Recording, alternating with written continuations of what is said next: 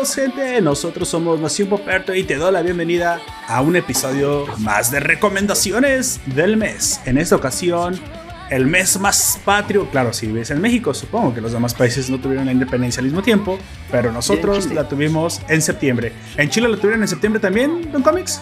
También. Ah, pues es el mes patrio para todos los miembros del podcast, entonces te doy la bienvenida al que ver de septiembre 2020, el año más pues más ojete para muchos en Twitter. Ah, simplemente no aguanta nada. No, nunca vivieron el 85, dirán los de Ciudad de México. Durante este programa, cada miembro de la nación nos hablará del material geek que le ha gustado y considera que tú podrías disfrutar. Anime, manga, cómics, series, películas y hasta libros. Te recuerdo que estamos transmitiendo en vivo por YouTube Live, 5.30 pm, hora de México. Suscríbete al directo en el vínculo que te estaré dejando en la descripción de este audio y no te lo pierdas. Acércate unos nachos con guacamole para celebrar la independencia, porque comenzamos.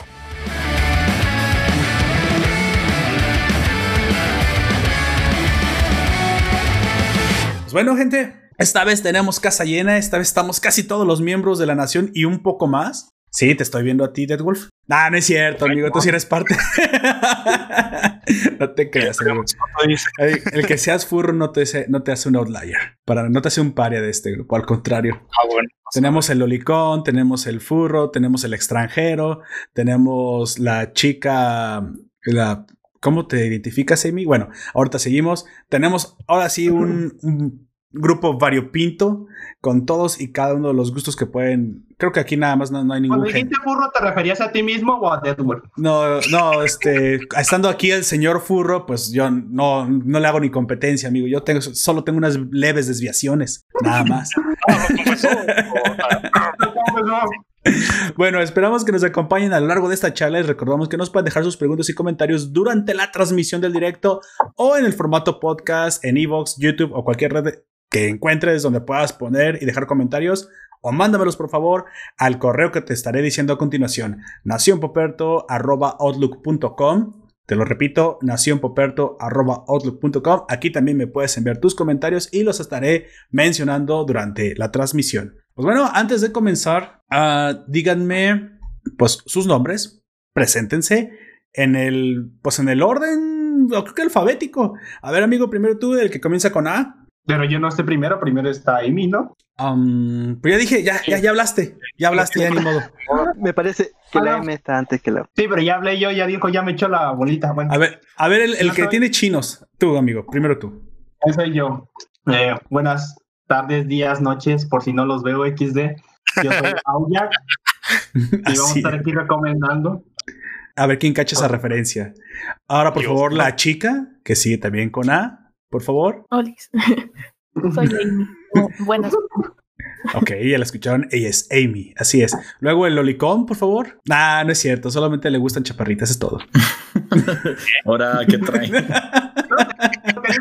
de la protagonista del que voy a recomendar yo, ya dudo todavía más. Ya dudó. Ah, ahora resulta que, bueno, me presento mejor. Ya luego vemos eso. Este, yo soy Gunter y voy a estar acompañándolos el día de hoy como en otras ocasiones, así que ya se la saben. Perfecto. Ahora nuestro amigo metalero. Ah, caray, eso soy yo. Muy buena raza, yo soy Dead Wolf. Buenos días, buenas noches y buenas tardes por si no los veo XD. A la madre. Y, también infringe normas de copyright. Bueno, y ahora nuestro amigo. ex, nuestro amigo desde, la, desde el sur del mundo, allá cerca de donde se ve la constelación de la Cruz del Sur. Por favor, preséntate. Saludos a todas y todos en esta tarde de domingo, casi noche. Eh, mi nombre es Comic aquí ahora y vamos a hacer una reseña sobre una película tan antigua que se pierde en las eras del tiempo. Ah, la, cultura siempre. La cultura siempre de la mano de Don Comics. Y también estará contigo tu anfitrión, Lord Poperto. Lord, porque, pues, ¿por qué no? Porque ahora está otra vez de, de moda. Ya está lo, Lady Guacamole, ¿o qué era? Lady Tacos. Y dije, bueno, ¿por qué no? Que, que vuelva Lord. Perfectamente. Y también ¿Perdón? Entonces ¿No? ahora yo seré el Lord Deathwolf. También puede ser Lord Deathwolf, así es, como tú quieras. A ver, Ah, nada más tienes que haber hecho algo fifi como tener un trabajo, bañarte, limpiarte cuando vas al baño y odiar a AMLO. Y ya con eso eres un fifi, amigo. Ay, soy un Ah, fifi. Ahora, ahora son las nuevas condiciones para ser fifi. Es tener higiene y tener trabajo, amigo. Tengo higiene y tengo trabajo. Ahí está, ya eres, ya eres un fifi, ya eres parte de la mafia del poder. Felicidades. Ay, soy Lord. Y ver soy- a Chumel. Así es. Pues bueno, No, dicen que, que ver, ver a Chumel Torres te hace chairo. Que no lo sé. ¿te, te hace chévere ver a Chubol Torres? Eso sí es nuevo, no, no lo sabía. Pues bueno, he y- visto algunos comentarios de gente en Facebook. a ver, eso sí, cuéntamelo, porque yo no sabía que eso, eso te hacía Chairo ver a Chumel Torres. Según yo, él era odiado por toda la ala izquierda. Chairo te hace No lo sé, lo no entiendo. ¿no? No Se entiendo el, sí. porqué de ese comentario. Solo era eso como de, ay, sí, ahora estos eh, chavos que se creen eh, el patriarcado y que no sé qué, y que dicen feminazi y ven a Chumel Torres y son chairos y yo, ¿Qué? ¿What? ¿qué? ¿What? ¿Cómo mezclaste todo eso junto? ¿Cómo es que llegó todo eso a estar en la misma frase? Que no es exactamente lo poco contrario. Es un No poco extraño esto, ¿no? Sí, como que mucha gente le- no le queda muy claro. Yo lo que sí sé es que Chumel Torres sí le hace ojitos y le hace, le, le hace un poco de guiños al feminismo institucional. Creo que él mismo no se ha dado cuenta del peligro de esa ideología. Pero fuera de eso, está completamente anti, anti López. Él ya lo ha dicho muchas veces. Incluso, no sé si lo saben, pero los, bueno, la mayoría de los oyentes ya lo ven de saber, si son de México. Le retiraron su programa en HBO por lo mismo. Porque dijo alguna una frase que ya no recuerdo No. por ese momento qué fue. Yo sí recuerdo qué pasó, mira. Ah, es que ¿te acuerdas? Le dice chocoflán al morrito, güey. Le dice chocoflán. Al hijo de AMLO. le decimos al- Ujú. Y la señora de AMLO se quejó diciendo que eh, cómo iba a estar alguien así en un problema, en un programa sobre discriminación o algo así. so- no, Beatriz ¿cómo? Müller, la primera dama. Bueno, la no primera dama, Ajá. ella dice. Vieja Sí. ridícula. Y después de eso, le eh, aparte de que le cancelaron su participación en ese programa, le cancelaron su programa y se fue todo en picada. Pero bueno, solamente en HBO, ¿no? Y HBO ya tenía un tiempo ya sacando bastantes programas progresistas también. Y, eh, qué curioso, qué curioso que por la primera dama, la prim- no primera dama, le quitaran el programa a un presentador o un- a una persona de la farándula. Es como que. Y ella dijo que no, ella no había afectado nada de eso, que ella no intervino. Me suena un poco tot- totalitarista este tipo de acciones, ¿no? ¿No te recuerdan un poco a, a las dictaduras, amigo? Pero bueno, se supone que no vivimos en dictaduras. un poco hitleriana esa actitud donde la, donde la esposa del presidente te puede tumbar tu, tu programa si es que hablas mal de, Por de decirle ellos. chocoflanas. Yo recuerdo que los chairos, Es, es- es un chiste, güey. Es un chiste como lo que nosotros hacemos. güey, y sobre No, todo no, cuando la gente simpatizante, la gente simpatizante de AMLO no bajaba de insultar constantemente a los hijos de Peña Nieto, ¿eh? Y yo no recuerdo Yo que nadie perdiera su trabajo por eso. Cerró nadie, güey. Pinche Chocoflan, ya ves, nada más porque tienes cara de sema. Ay, Chocoflan. Bueno, está bien. Una, pre- Pobrecillo, una eh. pregunta antes de empezar a la mesa completa. ¿Qué están tomando para hacer el podcast? Ah, qué buena pregunta. Una- de naranja. Valentina no cuenta porque estoy comiendo con palomitas, güey, pero no le voy a echar un trago a la Valentina a menos que me paguen. ¿Qué? Te pago un peso. Cerveza norteña Tecate de Don Comics. Me estoy tomando una Tecate. es que No, fue lo que compré. no, Por un peso no le voy a tomar a la En Valentina. ese caso voy por un Dr. ¿Por qué Pepper. no? ahí me- ¡Ay, me traes uno, perro! Un por un shot de Valentina. Un shot de Valentina. Para los que no saben qué es Valentina, que no vivan en México, es una clase de salsa picante a la cual no le deberían dar un trago directamente a la botella, por favor. por favor y buenas tardes. Entonces, Amy, Amy no toma nada. Amy, ¿estás tomando algo? Mm, Agüita. tengo comida al lado porque no he comido. Ah, un licuado de caldo de pollo. No, qué delicioso. de caldo de pollo. ah. Ay. Es que llegas, es para rápido, güey. Avientas toda la comida de licuadora y ahí lo que sale te lo vas tomando, güey. ¿Qué es esto? ¿Una serie estadounidense de comedia? Ah. Masterchef. Masterchef. Masterchef. Go- capítulo Godín, güey. Chapter Godín, güey.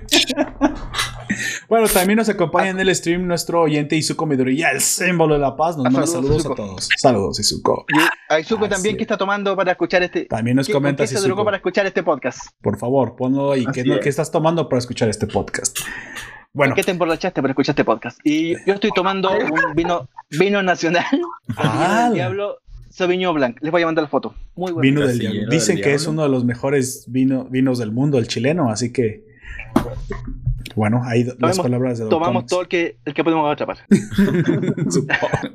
bueno, ya Yo escucharon. Frontier tomando Tonayán en alguna fiesta y yo aquí perdiendo el Sup- tiempo. supongo que para, que para un chileno el vino tinto es para nos- como para nosotros el tequila, ¿no? Es aparte bastante accesible por Sí. ser del mismo país y aparte todo el mundo lo toma. Bueno, ahí lo tienen. Y aquí tomando Dr. Pepper.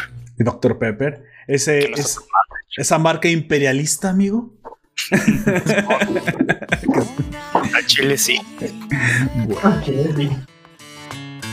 忘れてしまいたいほどだな Comenzamos eh, precisamente con las recomendaciones de este mes, este mes patrio. Parece que todo el mundo anda muy animado, todo el mundo vio bastantes cosas.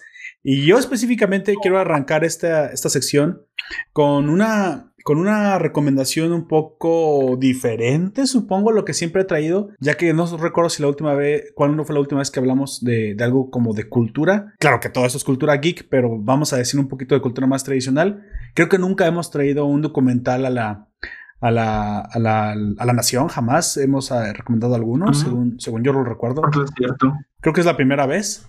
Y bueno, y aparte, es un, es un documental, pero también es una serie natu- na- naturalista. Es sobre animales. Básicamente me, re- me estoy refiriendo a Tiny Creatures o pequeñas criaturas que está en la plataforma de Netflix. Ya saben los que me conocen mi anima- animaversión por la mayoría de las series que están apareciendo últimamente en Netflix. Sin embargo, este extraño estreno me fascinó bastante desde que vi la portada porque obviamente han de saber que pues todo el tiempo eh, he hablado de que me gustaba ver los canales de antes, Discovery Channel, History Channel, antes de que se volviera todo alienígenas y teorías de la conspiración. Incluso Discovery Human Health, el Animal Planet también era bastante bueno antes de que nos mataran al, al, al cazador de cocodrilos. Chale, no debía decir. Ay, qué triste. Qué güey. triste está Dale. eso. Bueno, Se F. lo comió un cocodrilo. Se lo comió un cocodrilo. No, no se lo comió un cocodrilo, le ensartó su aguijón, una, una raya en el corazón. Uy, perdón. Yo solo Si era un el chiste. cazador de cocodrilos, es obvio que sabía hacer su chamba, pero nunca dijeron que fuera cazador de mantarrayas y eso fue lo que se lo chingó, amigo. Una mantarraya. No me funen todavía. De hecho, su ¿Cómo que Re- no? Locura. Re- recuerdo que fue una noticia que conmovió al mundo, ya que pues era un presentador bastante querido. Bueno, desde aquel entonces los documentales naturalistas o que hablaban de la naturaleza, de los leones, la semana del tiburón, eh, fueron cayendo en, fuerza, cay- fueron cayendo pues... eh, La semana del tiburón, como les comenté antes, pasó de animales a señores gorditos con mucho dinero. la semana del Shark Tank en lugar de la semana del Shark. Así es. Y bueno, yo sinceramente sí les extrañaba. Aún a, a mis años me gusta ver, eh, supongo que no tiene nada de malo, me gusta ver televisión educativa y los documentales no tienen otra, pues no tienen otra función más que traernos información, cultura, educarnos, ver los animales. Bueno, si, eh, si tú eres un amante de los animales o al menos los admiras, te gustan los zoológicos, pues bueno, sabrás a lo que me refiero. Curiosamente, vi este estreno y dije, ¿en serio? ¿Netflix está sacando un documental de, de animales? No, ningún problema, le voy a dar la oportunidad. Y, lo que más me dio curiosidad es que se basaba en animales simples, en animales que uno puede encontrar a la vuelta de la esquina, en animales que uno puede encontrar básicamente en cualquier campo de cualquier eh, eh, ciudad o cualquier pueblo, que son los animales eh, que normalmente conocemos como alimañas, los pequeños roedores, pajaritos, mapaches, esos animales pequeños que normalmente no son considerados grandes bestias a que admirar. Normalmente esos tipos de animales no te los vas a encontrar en un zoológico. O tal vez te los vas a encontrar ahí en un recoveco extraño, en un herpentario, acompañando a las, a las serpientes que son mucho más vistosas. Porque habla de animales precisamente como su nombre dice, tiny, pequeñitos. Bueno, en algunas ocasiones no están tan pequeños, pero que son básicamente insignificantes. La vida de un ratón canguro en el desierto, la vida de una pequeña lechuza en un campo de golf, la vida de un pequeño pato que acaba de nacer y queda perdido en una granja en medio del pueblo, o incluso desde una ardilla a una rata que, que tienen que cruzar una ciudad o que se juegan su vida en medio de la, de la urbe que domina a los humanos. Entonces es curioso, es curioso, yo nunca había visto un documental donde eh, lo, que, lo importante fuera qué es lo que pasa en la vida de estas criaturas que muchos de nosotros incluso consideramos plagas. Ratas, aves y hasta un tejón por ahí que pues bueno, los mapaches, que normalmente suelen ser plagas en, en las ciudades, pero ¿desde qué punto de vista? ¿Sí? Eso es a lo que me refiero.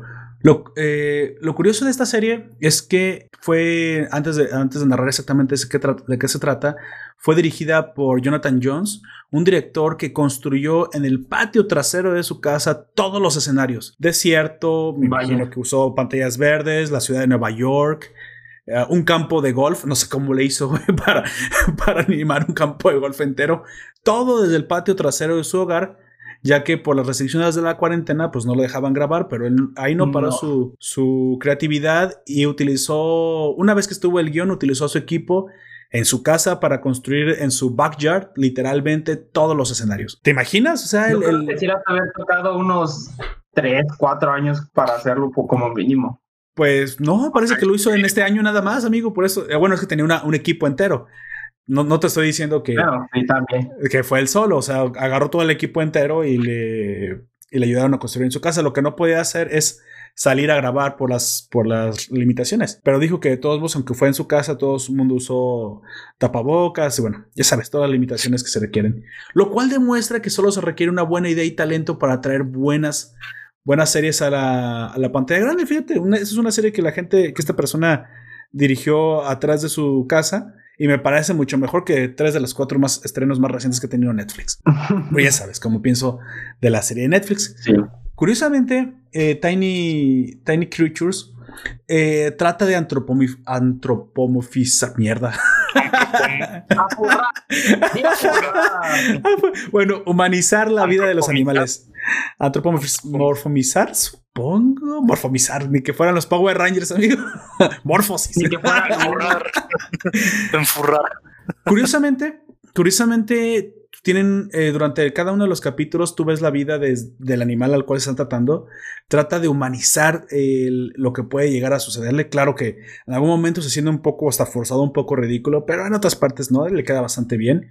No sé cómo hicieron las, las tomas. Sinceramente, tienen tomas muy buenas. Yo creo en algún momento utilizaron, se ayudaron de CGI muy probablemente, porque hay comportamientos de los animales o, tomas de los animales super, que no parecen superpuestas. Es decir, te voy a poner un ejemplo. En algún momento el ratoncito está escapando del halcón y justo un segundo antes de que el halcón lo agarre, el ratoncito alcanza a meterse a una, a una, a una un hoyo hueco. un hueco y se alcanza a escapar. Y así muchas ocasiones. En otras ocasiones ponen la vida de una lechuza que suelen ocultarse bajo tierra en un campo de golf y se ve como en el- eh, un hurón que sueltan en el campo de golf para cazarla, lo embosca en una de las salidas del túnel y por otra salida del túnel una araña de proporciones, una tarántula de proporciones mamastróficas, lo esperan para matarlo y en algún momento él eh, espera el momento justo para poder pasar entre ellos dos y sale por una tercera salida que salva la vida. Entonces yo pensé, pues bueno, también está un poco difícil meter las cámaras por debajo de la tierra. Todo esto debe estar hecho en CGI, muy probablemente. No creo, simplemente de haber hecho como. No- no todo. cortes, Yo- yo creo partido a la mitad eh, eh, para que se vea como el hueco, Sí es posible. porque eso es lo que hacen muchas veces. Creo que lo que está hecho en no, CGI más bien es el ambiente y no tanto el animal. Sí. Nada más lo guiaron y pues superpusieron su caminata al depredador. Muy probablemente el depredador fue grabado en otra toma y lo pusieron ahí, pero sí, es muy curioso. Tiene mucho trabajo y, y creo que vale mucho la pena verlo. Es tan bueno que me parece hasta extraño que esté en Netflix, sinceramente. Pero bueno, yo lo recomiendo. Si a ustedes, eh, alguno de ustedes ah, le gusta tanto como a mí la, este, la naturaleza, los documentales acerca de la vida de los animales, claro que si de repente se van a tragar unas cuestiones un poco ridículas, digo, en, en la antropomorfización de ellos. Ah, mira, lo dije bien. Como entonces el ratoncito se sintió soledad. Yo, bueno, no creo que el ratoncito sienta soledad, solamente quiere escapar para que no se lo desayunen ese día. Pero está bien, te la creo Netflix. Está tu na- narración. Es como para agregarle una carga sentimental a las, a las cuestiones. Hay, hay otro momento en la que un, un ave, una ardilla, perdón, pierde a la pareja. Sea, señor y señora ardilla, porque por alguna razón, pues, este, te están pasando su vida. Pero después te das cuenta que no, que la alcanzó a salvar. Entonces te cuentan que ahora está contenta porque su amada no murió a manos del depredador. Y sí, me, me- me explico ese tipo de, de narraciones que digo, bueno, está bien. Supongo que es de alguna forma para hacer llegar a las nuevas generaciones a esta historia en la que en cada capítulo se centran en una especie diferente. Son, creo que si no me equivoco, ocho capítulos. Y hay desde ratoncitos, una lechuza, te digo, un tejón, un patito, unas ardillas, una rata, una, una mamá rata que está protegiendo a sus hijos ratitas y así. Pero curiosamente, lo, inter- lo interesante es que él tiene muy buenas tomas, muy buena fotografía y es por lo que lo recomiendo. Eso creo que fue lo que más me gustó. Enfoque, un enfoque diferente y dinámico. Eso sí, no te deja, no te deja aburrir en ningún momento. Y le agrega un poco de drama. Sí. En Dime, estos dime. segundos la estoy guardando para verla después. Ah, te digo, te digo, es que es interesante. O sea, yo no esperaba ver algo así, menos ahorita. Pero bien ahí, un, un, un pulgar arriba por Jonathan Jones por haberse aventado este proyecto en el patio trasero de su casa. Te digo que con buena calidad, una creatividad inmensa que debió haber tenido este, A mí este es equipo. algo, es algo que me da mucho coraje y más eh, con ese tipo ¿Los de animación animalitos, los odias? No, el- Ah. eh, eh, lo que me da coraje es que de todas las, las técnicas, el stop motion este, es la que menos toman en cuenta, güey. Sí, yo creo que. eh, hay una película eh, de en stop motion que ha ganado un Oscar. No hay ninguna película. señor Furro. Solamente hay una, solamente hay una. Eh, el de- extraño mundo de Jack. No, No. la de Wallace y Gromit. Ah, la madre. No más, es cierto. A la Como que. Wallace y Gromit ganó un Oscar. ¿En serio? Sí. ¿Y a qué fue? ¿A mejor fotografía o algo así? ¿Mejor Mm, música? A, a mejor película animada, si no mal recuerdo, pero de todas maneras es el único que ha tenido. Hemos pasado por El extraño mundo Jack, que ya dijiste, Hotel para perros, Cubo, Coraline, y ninguna de esas las toman en cuenta nunca, güey. Sí, creo que tienes razón. Nunca, nunca he notado que esas películas tengan mucha, mucho auge. No sé si los. Pero mira, a Hollywood no se le puede tomar en cuenta la, para el arte, güey. Ellos no, no premian el arte, premian, premian otras cosas. Mm, También es así. Sí, dígame, Don Comics, ¿me iba a decir algo? Con, el, con lo que pasó con el extraño mundo de Jack, esa película estaba muy adelantada para su tiempo. También, Muy, muy adelantada. Mm. sí, sí. Porque tú la vi ahora y parece que hubiera sido hecha mañana. Está- el, el argumento es- está muy adelantado. ¿Cómo está eso, Don Comics? ¿Días del futuro pasado? Así es. es el futuro pasado. Agarraron Sí. y le dijeron, güey, como a los diseñadores, "Lo- lo queremos para ayer. Lo queremos para ayer. Y nada que sacas como Ricky Morty tu pistola. Espérate, entonces ahí vengo. Voy ayer. Llegas, te encuentras a ti mismo de ayer, te hace una cachetada. Termínalo, imbécil, que lo quieren para hoy. No, porque si te- te cacheteas a ti mismo, eh, explota el universo, no puedes. Ah, bueno, le dices, mismo. córrele, imbécil, lo quieren para hoy. ¿Y cuando te lo pidieron? Mañana. A la madre, entonces ya voy tarde. Por eso Leo no se, no se saludan con las manos porque si, si se tocan explota el universo. Exactamente. Chale, Recuerden que son la misma persona. Cero y Leo, así es. Bueno, Ah, sí, es cierto. Solo- uno es solamente la versión cansada de la vida del otro. Chale, qué chiste tan local. Bueno, y con esto doy por cerrada mi recomendación. Yo sé, yo les digo que no se van a arrepentir. Es muy entretenida. Sinceramente, es algo para ver con la familia, es algo para ver con la pareja, es algo para ver tú mismo. Te va a gustar. Es un buen documental de naturaleza. Estoy seguro que a nadie le cae mal, a nadie, a nadie le molesta. En esta ocasión, creo que Aquí sí le voy a poner una palomita a Netflix. Esto sí me gustó. Ándale, este tipo de cosas son las que a mí me gusta ver. Y si vas a hacer una serie de animalitos, les pones el cariño y la calidad que Jonathan Jones, el director de esta serie, le, puso, le imprimió. Obvia- obviamente creo que tiene mucho que ver el hecho de que estuvieran en su casa. Voy a atreverme a hablar un poquito. Creo que aquí se nota eh, que le sacaron un poquito la cuchara creativa de Netflix. Si no, muy probablemente el ratoncito hubiera sido transexual y oprimido y negro. Una cosa así. Pero aquí afortunadamente no. Creo que el señor tuvo toda la libertad creativa y se nota que hay gente que tiene las... Con una idea, una idea y algo de, de imaginación, se puede hacer una gran serie como la de Tiny Creatures. ¿Sí? Así que esa es mi recomendación. Recomendación voy a ver eh, Tenny Crutch. Sí, Eso sí, yo la ya última serie de animalitos que vi fue la, con el- los queridos Jack y Philippe Gusteau, todos muertos a esta altura. Este, ¿Va a última llorar a los niños? Fue una un poco más cruel también, pero fue la de Watership Down. Pero pues esa no cuenta como documental. o la colina de Watership o algo así. Que Sí, se trata Watership de Down. conejos y se matan entre ellos. Güey, pero exactamente eso no es un documental, amigo. la semana del tiburón. Cosas que sí les pasan a los conejos, güey. Sí, claro que sí. Sí, pero de una manera de exageradamente cruel, amigo. De hecho, una manera Sí. eh, desproporcionadamente cruel, voy a decir. Innecesariamente cruel. Sí. Bueno, Bueno, aquí mi termino. recomendación es que vean más stop motion. Sí. En algún momento Sobre podemos traer de algo. Jack. El algo de- de Jack. Podemos hacer un podcast hablando de stop motion y traemos tres películas y las contrastamos entre ellas. Yo Pido quisiera la hablar un poquito de Carolina. Cubo. Pero hablamos de las tres, o sea, podemos contrastar Cubo, Carolina y algo de Jack. Y hablamos cómo se parecen entre Oye. las tres y todo este tipo de cosas. Pero desde el punto de vista artístico. incluso hacer que sean de distintos estudios, porque Cubo y Coraline son del mismo, son de Laika. Ah, bueno. Así es.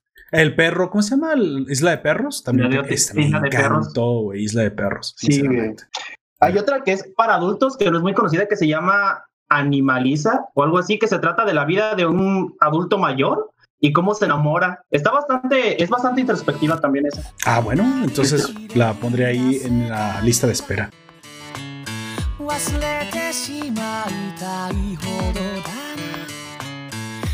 Bueno, pues doy por cerrada mi recomendación y pasamos eh, a que, que me sigue Don Comics, ¿verdad? Y pasamos a la de Don Comics. Por favor, dígame. Un clásico de clásicos. Dígame el clásico de clásicos. un, un antológico. Eh, eh, La encontré en Netflix hace unos meses y esta mañana la pude ver. Eh, se llama The Breakfast Club o traducida en castellano como el Club de los Cinco. Club de los cinco. Es. Ujú, es una película sencilla de, o ni tanto, me refiero a sencilla que no cuenta ni con grandes efectos especiales, ni con efectos de cámara, ni nada muy complejo, salvo una muy buena historia. Eh, son cinco adolescentes, el, el atleta, la reina o la, la más popular del, La del popu. colegio, La Popu le puede decir. El- el, intele- el intelectual, el, el maleante o el, el que raya las, las paredes del colegio y eh, el caso clínico, o aquí lo ponen como la enfermita mental o algo así. Eh, cuenta la historia de estos cinco adolescentes que mm, por esas cosas que solo conocen los americanos tienen como castigo ocho horas de encierro en la biblioteca un día sábado. Ocho Sin horas, dice. Ocho horas. Ocho horas. What? Ocho Aquí en México horas. le dicen especial. Le dicen residencia, in- interno, Ay, no. Yo, pe- becario. yo pensé que le llamaban el show de Chabelo, pero bueno. Ah, bueno, también, también. Va a regresar el 7 de agosto. ¿Qué? Un, programa, un programa especial. Algo Chabelo recargado. No sé, pero nada más va a ser ese. Ah, ok, bueno, un especial, perfecto, lo veremos y hasta hablaremos de él muy probablemente. Em, y estos adolescentes eh, rompen su- sus barreras de estereotipo en esta reunión y van viviendo la vida como son adolescentes. eh, muy interesante, es una película que tiene, mm, yo creo que para el tiempo que era, que para el año que fue hecha, tiene, es bastante contestataria. Sí. Eh, muy distinta a las películas de los 90 o de los 2000. ¿Contra Que- qué? ¿Contra el establishment? Sí se nota Que fueron- mucho que fueron- en sí. cómo se visten y todo eso que son de los 80, sí se nota también, como tú dices, sí es muy, digamos, revolucionaria, comillas, comillas, si se puede decir, para la época. Contra el establishment de aquel la- tiempo, entonces me imagino. Todas las Sí. películas que siguieron después de adolescentes, desde She's All That, el que ustedes la han visto, mm, Ujú. o- No, no, no, no, no es, no es otra ton- no es otra tonta película americana, que es el de Meadow Chisaltat, pero a veces Chisaltat no se entiende cuál es, cuál es el chiste y cuál no.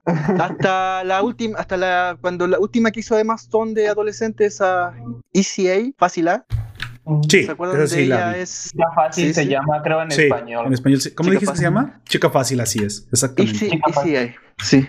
Y, um, hasta lo un video de Ariana Grande que sacó el año pasado que se llama eh, um, Thank You Next, que es un guiño a Ujú. todas esas películas. güey. Eh, es. esa película eh, de Breakfast Flux, Bre- perdón, Breakfast Club influenció a toda esta generación y cuenta esta historia de adolescentes, pero contada desde el punto de vista de adolescentes, no desde una- no de cómo es Elite, desde un veinteañero que se viste de adolescente con ropa bien apretada y muestra los músculos y se drogan todo el día y sexo en la piscina todo el día. ¡Hala! Esto no, No, estos son adolescentes.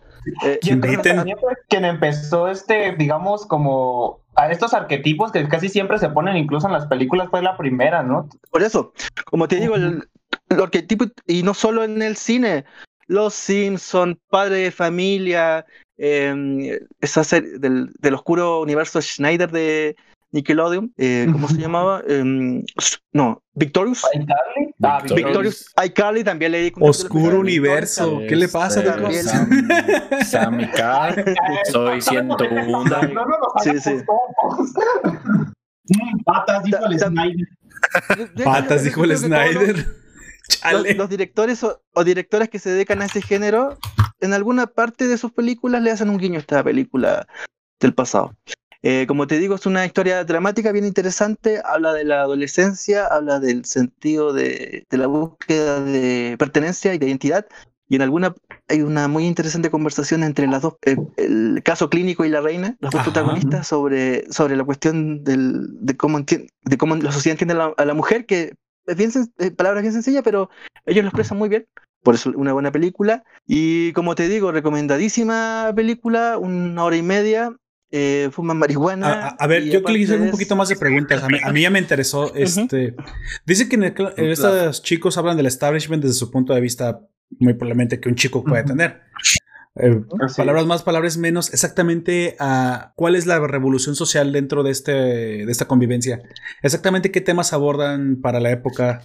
Si me lo puede aclarar un poquito más, Don Comics. Ya me interesó esto. Eh, de- bueno, desde, desde, desde el punto de vista de los adolescentes, eh, hay, por lo menos hay un par ahí que empieza a verse reflejado, empieza a verse, empieza a ver que lo que ellos hacen no lo deciden ellos, lo deciden los adultos.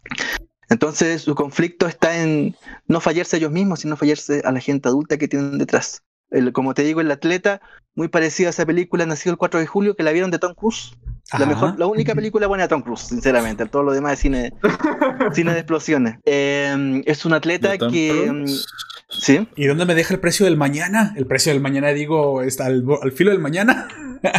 Al filo del mañana. Sí, pero no, yo, la actuación de Tom Cruise ahí no La es buena. de- Bueno, es que no- no está actuando tanto, Los ojos realmente. cerrados, creo también es de él. Ah, Joven cerrado, sí, eso también. Ajá. Pero esa, más que una anta- actuación, es una representación corpórea, yo diría. Sí, sí, Una eso sí.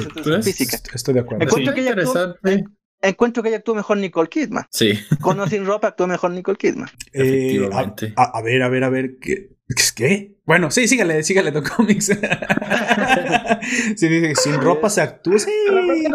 ¿Por qué? No, es que me quedé pensando, ¿qué? ¿Nicole Kidman sin ropa? Y en mi cabeza un montón Es de que- escenarios improbables en los que obviamente no estaré. Y después volví, entonces pasaron 15 segundos entre ese momento y ahorita, güey. Por eso ya no supe dónde volví. ¿Cuánto tiempo me fui como Reese dice, güey? ¿Cuánto es lo que más se iba? ¿Una hora o dos horas, no? Alguna vez en Malcolm. Es que precisamente comencé a ver Malcolm en el medio, porque no sé si lo sepan, pero la acaban de estrenar en Prime Video. Ah, sí, se iba Sí, como. Como unos parte dos o tres segundos y es cuando le dice, ¿qué, qué haces? Dice, lo siento, me fui por unos segundos. Sí, Se me ¿cuánto apagó tiempo el me cerebro. Así es. Pues bueno, pero eso es nada más un comentario al margen. Sí porque- soy. Sí soy, dice. Pues bueno, entonces, eh, siga Don Comics, me dicen, entonces estos chicos están obviamente hablando de pues, su independencia realmente. Contra... Ese, ese momento en el que uno no sabe si realmente lo hace las cosas porque uno las quiere hacer, le da el gusto a los Porque te han dicho que eso es lo mejor para ti. Pero sinceramente, si estás yendo a la escuela y si no vas a la escuela, pues te vas a dar cuenta que no eres la escuela, pues aunque sí sea de tu decisión, muy probablemente termina volviéndote un, no sé, un homeless o una persona ignorante, Sí. ¿no? Al menos tienes que, yo digo que al menos a la secundaria tendrías que ir ciencias básicas y un poquito de ciencias avanzadas. Yo te he comentado muchas veces que ya incluso creo que la prepa ya no es necesaria. Para mí la educación tiene que llegar hasta los 15, 14 años.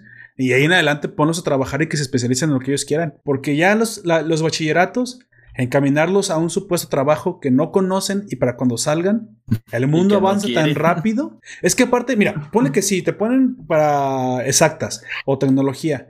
El mundo avanza tan rápido para que cuando salgas, tal vez en tres años ya es un- Ah, hasta ah. diferente. Ya está Entonces, Ya usa. exactamente. Pero bueno, esa es, es lo- esa es mi opinión acerca del sistema educativo. Ya Don Comics tendrá otra opinión acerca de eso. Don Comics. Bueno, y Ah, ok. ellos empiezan a reflexionar sobre la adolescencia, lo que les va a tocar vivir. En algún momento, una de las adolescentes, como ya que está nuestra integrante Amy por ahí, una de las, ellas, las dos adolescentes se ponen a discutir respecto de cómo es la, cómo ve la sociedad a la mujer. Y como te digo, una discusión bien interesante, corta, sencilla, pero va al hueso. Em, después, en otra parte, uno de los adolescentes le dice al resto que su condena es que no les queda más que repetirlo no les queda más que ser igual que sus padres. Y que cuando se, se vuelven adultos, mm, cuando te, te vuelves adulto, cuando se te, se te muere el corazón. Por todas esas cosas y más, este Breakfast Club, Club es un es eternamente guiñado por, como te digo, todas esas películas posteriores, series posteriores, cine posterior. Porque con todo lo antiguo que puede ser, esta película es, es interesantísima. Y con lo sencillo que es, cinco adolescentes en una, en una biblioteca de colegio norteamericano, nos, mira, yo, una biblioteca de, yo creo que de universidad top latinoamericana, esa colegio, esa biblioteca de colegio norteamericano, es una biblioteca grande, Sí. eh, ci- circular, impresionante, pero eh, se a reflexionar sobre la adolescencia y qué, qué les depara el futuro. Por eso quizás la película también se vuelve un poco atemporal. sí. Hace mucho ese rec- poco. Ujú. Y eh, ese es mi recomendado por hoy de Breakfast- Club, que tiene esta banda sonora de em, Simply Mind, unos escoceses. La canción es Don't You o Forget About Me, que no lo, no se lo- no lo- aquí no puede sonar, pero se las voy a mandar de todas maneras. Es archi conocida, sonada en todas partes. Generalmente todas Sí. las películas de adolescentes terminan con esta canción. Los Simpsons terminan Ah, con bueno. esta canción. Eh, Padre de sí. Familia termina esta canción.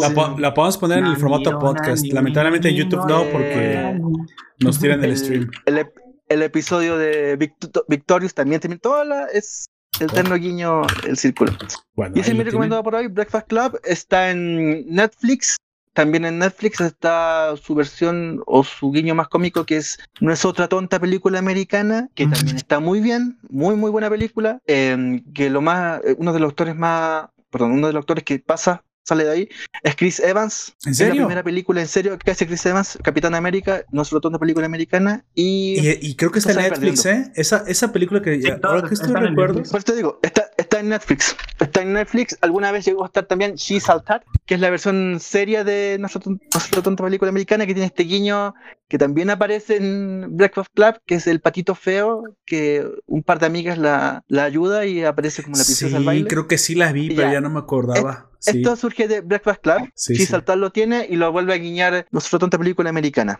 Bueno. Como te digo, Club recomendada, muy buena película, y si quieres reírse un poco más, acordándose de que alguna vez todos fuimos adolescentes acá, hay que, eh, que ver eh, no solo una película americana. Bueno. Eh, que también, eh, ah, esas bien gringa adolescente, ¿Se acuerdan ven- cuando no sabían eh, lo que iban a hacer de su los vida? Ja, ja, ja, ja, ja, ja, ja. no, entre los ¿De qué 15 y los- hablas? Oh, bueno, chingado. Ahora ¿Ustedes saben qué hacer con su vida? Chale, Oigan, pues. ustedes viven. Chale, Chale.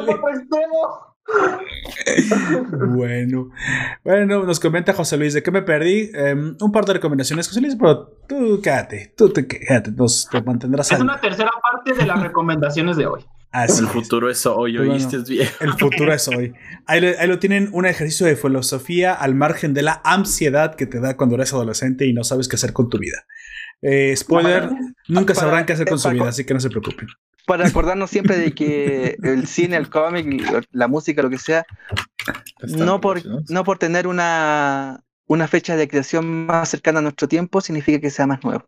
Probablemente esto ya se hizo, esto se hizo antes. No, no dice- bajo el sol, diría Agatha. Christie. Esto ya lo- esta película ya lo dice. También. Bueno, ahí lo tienen.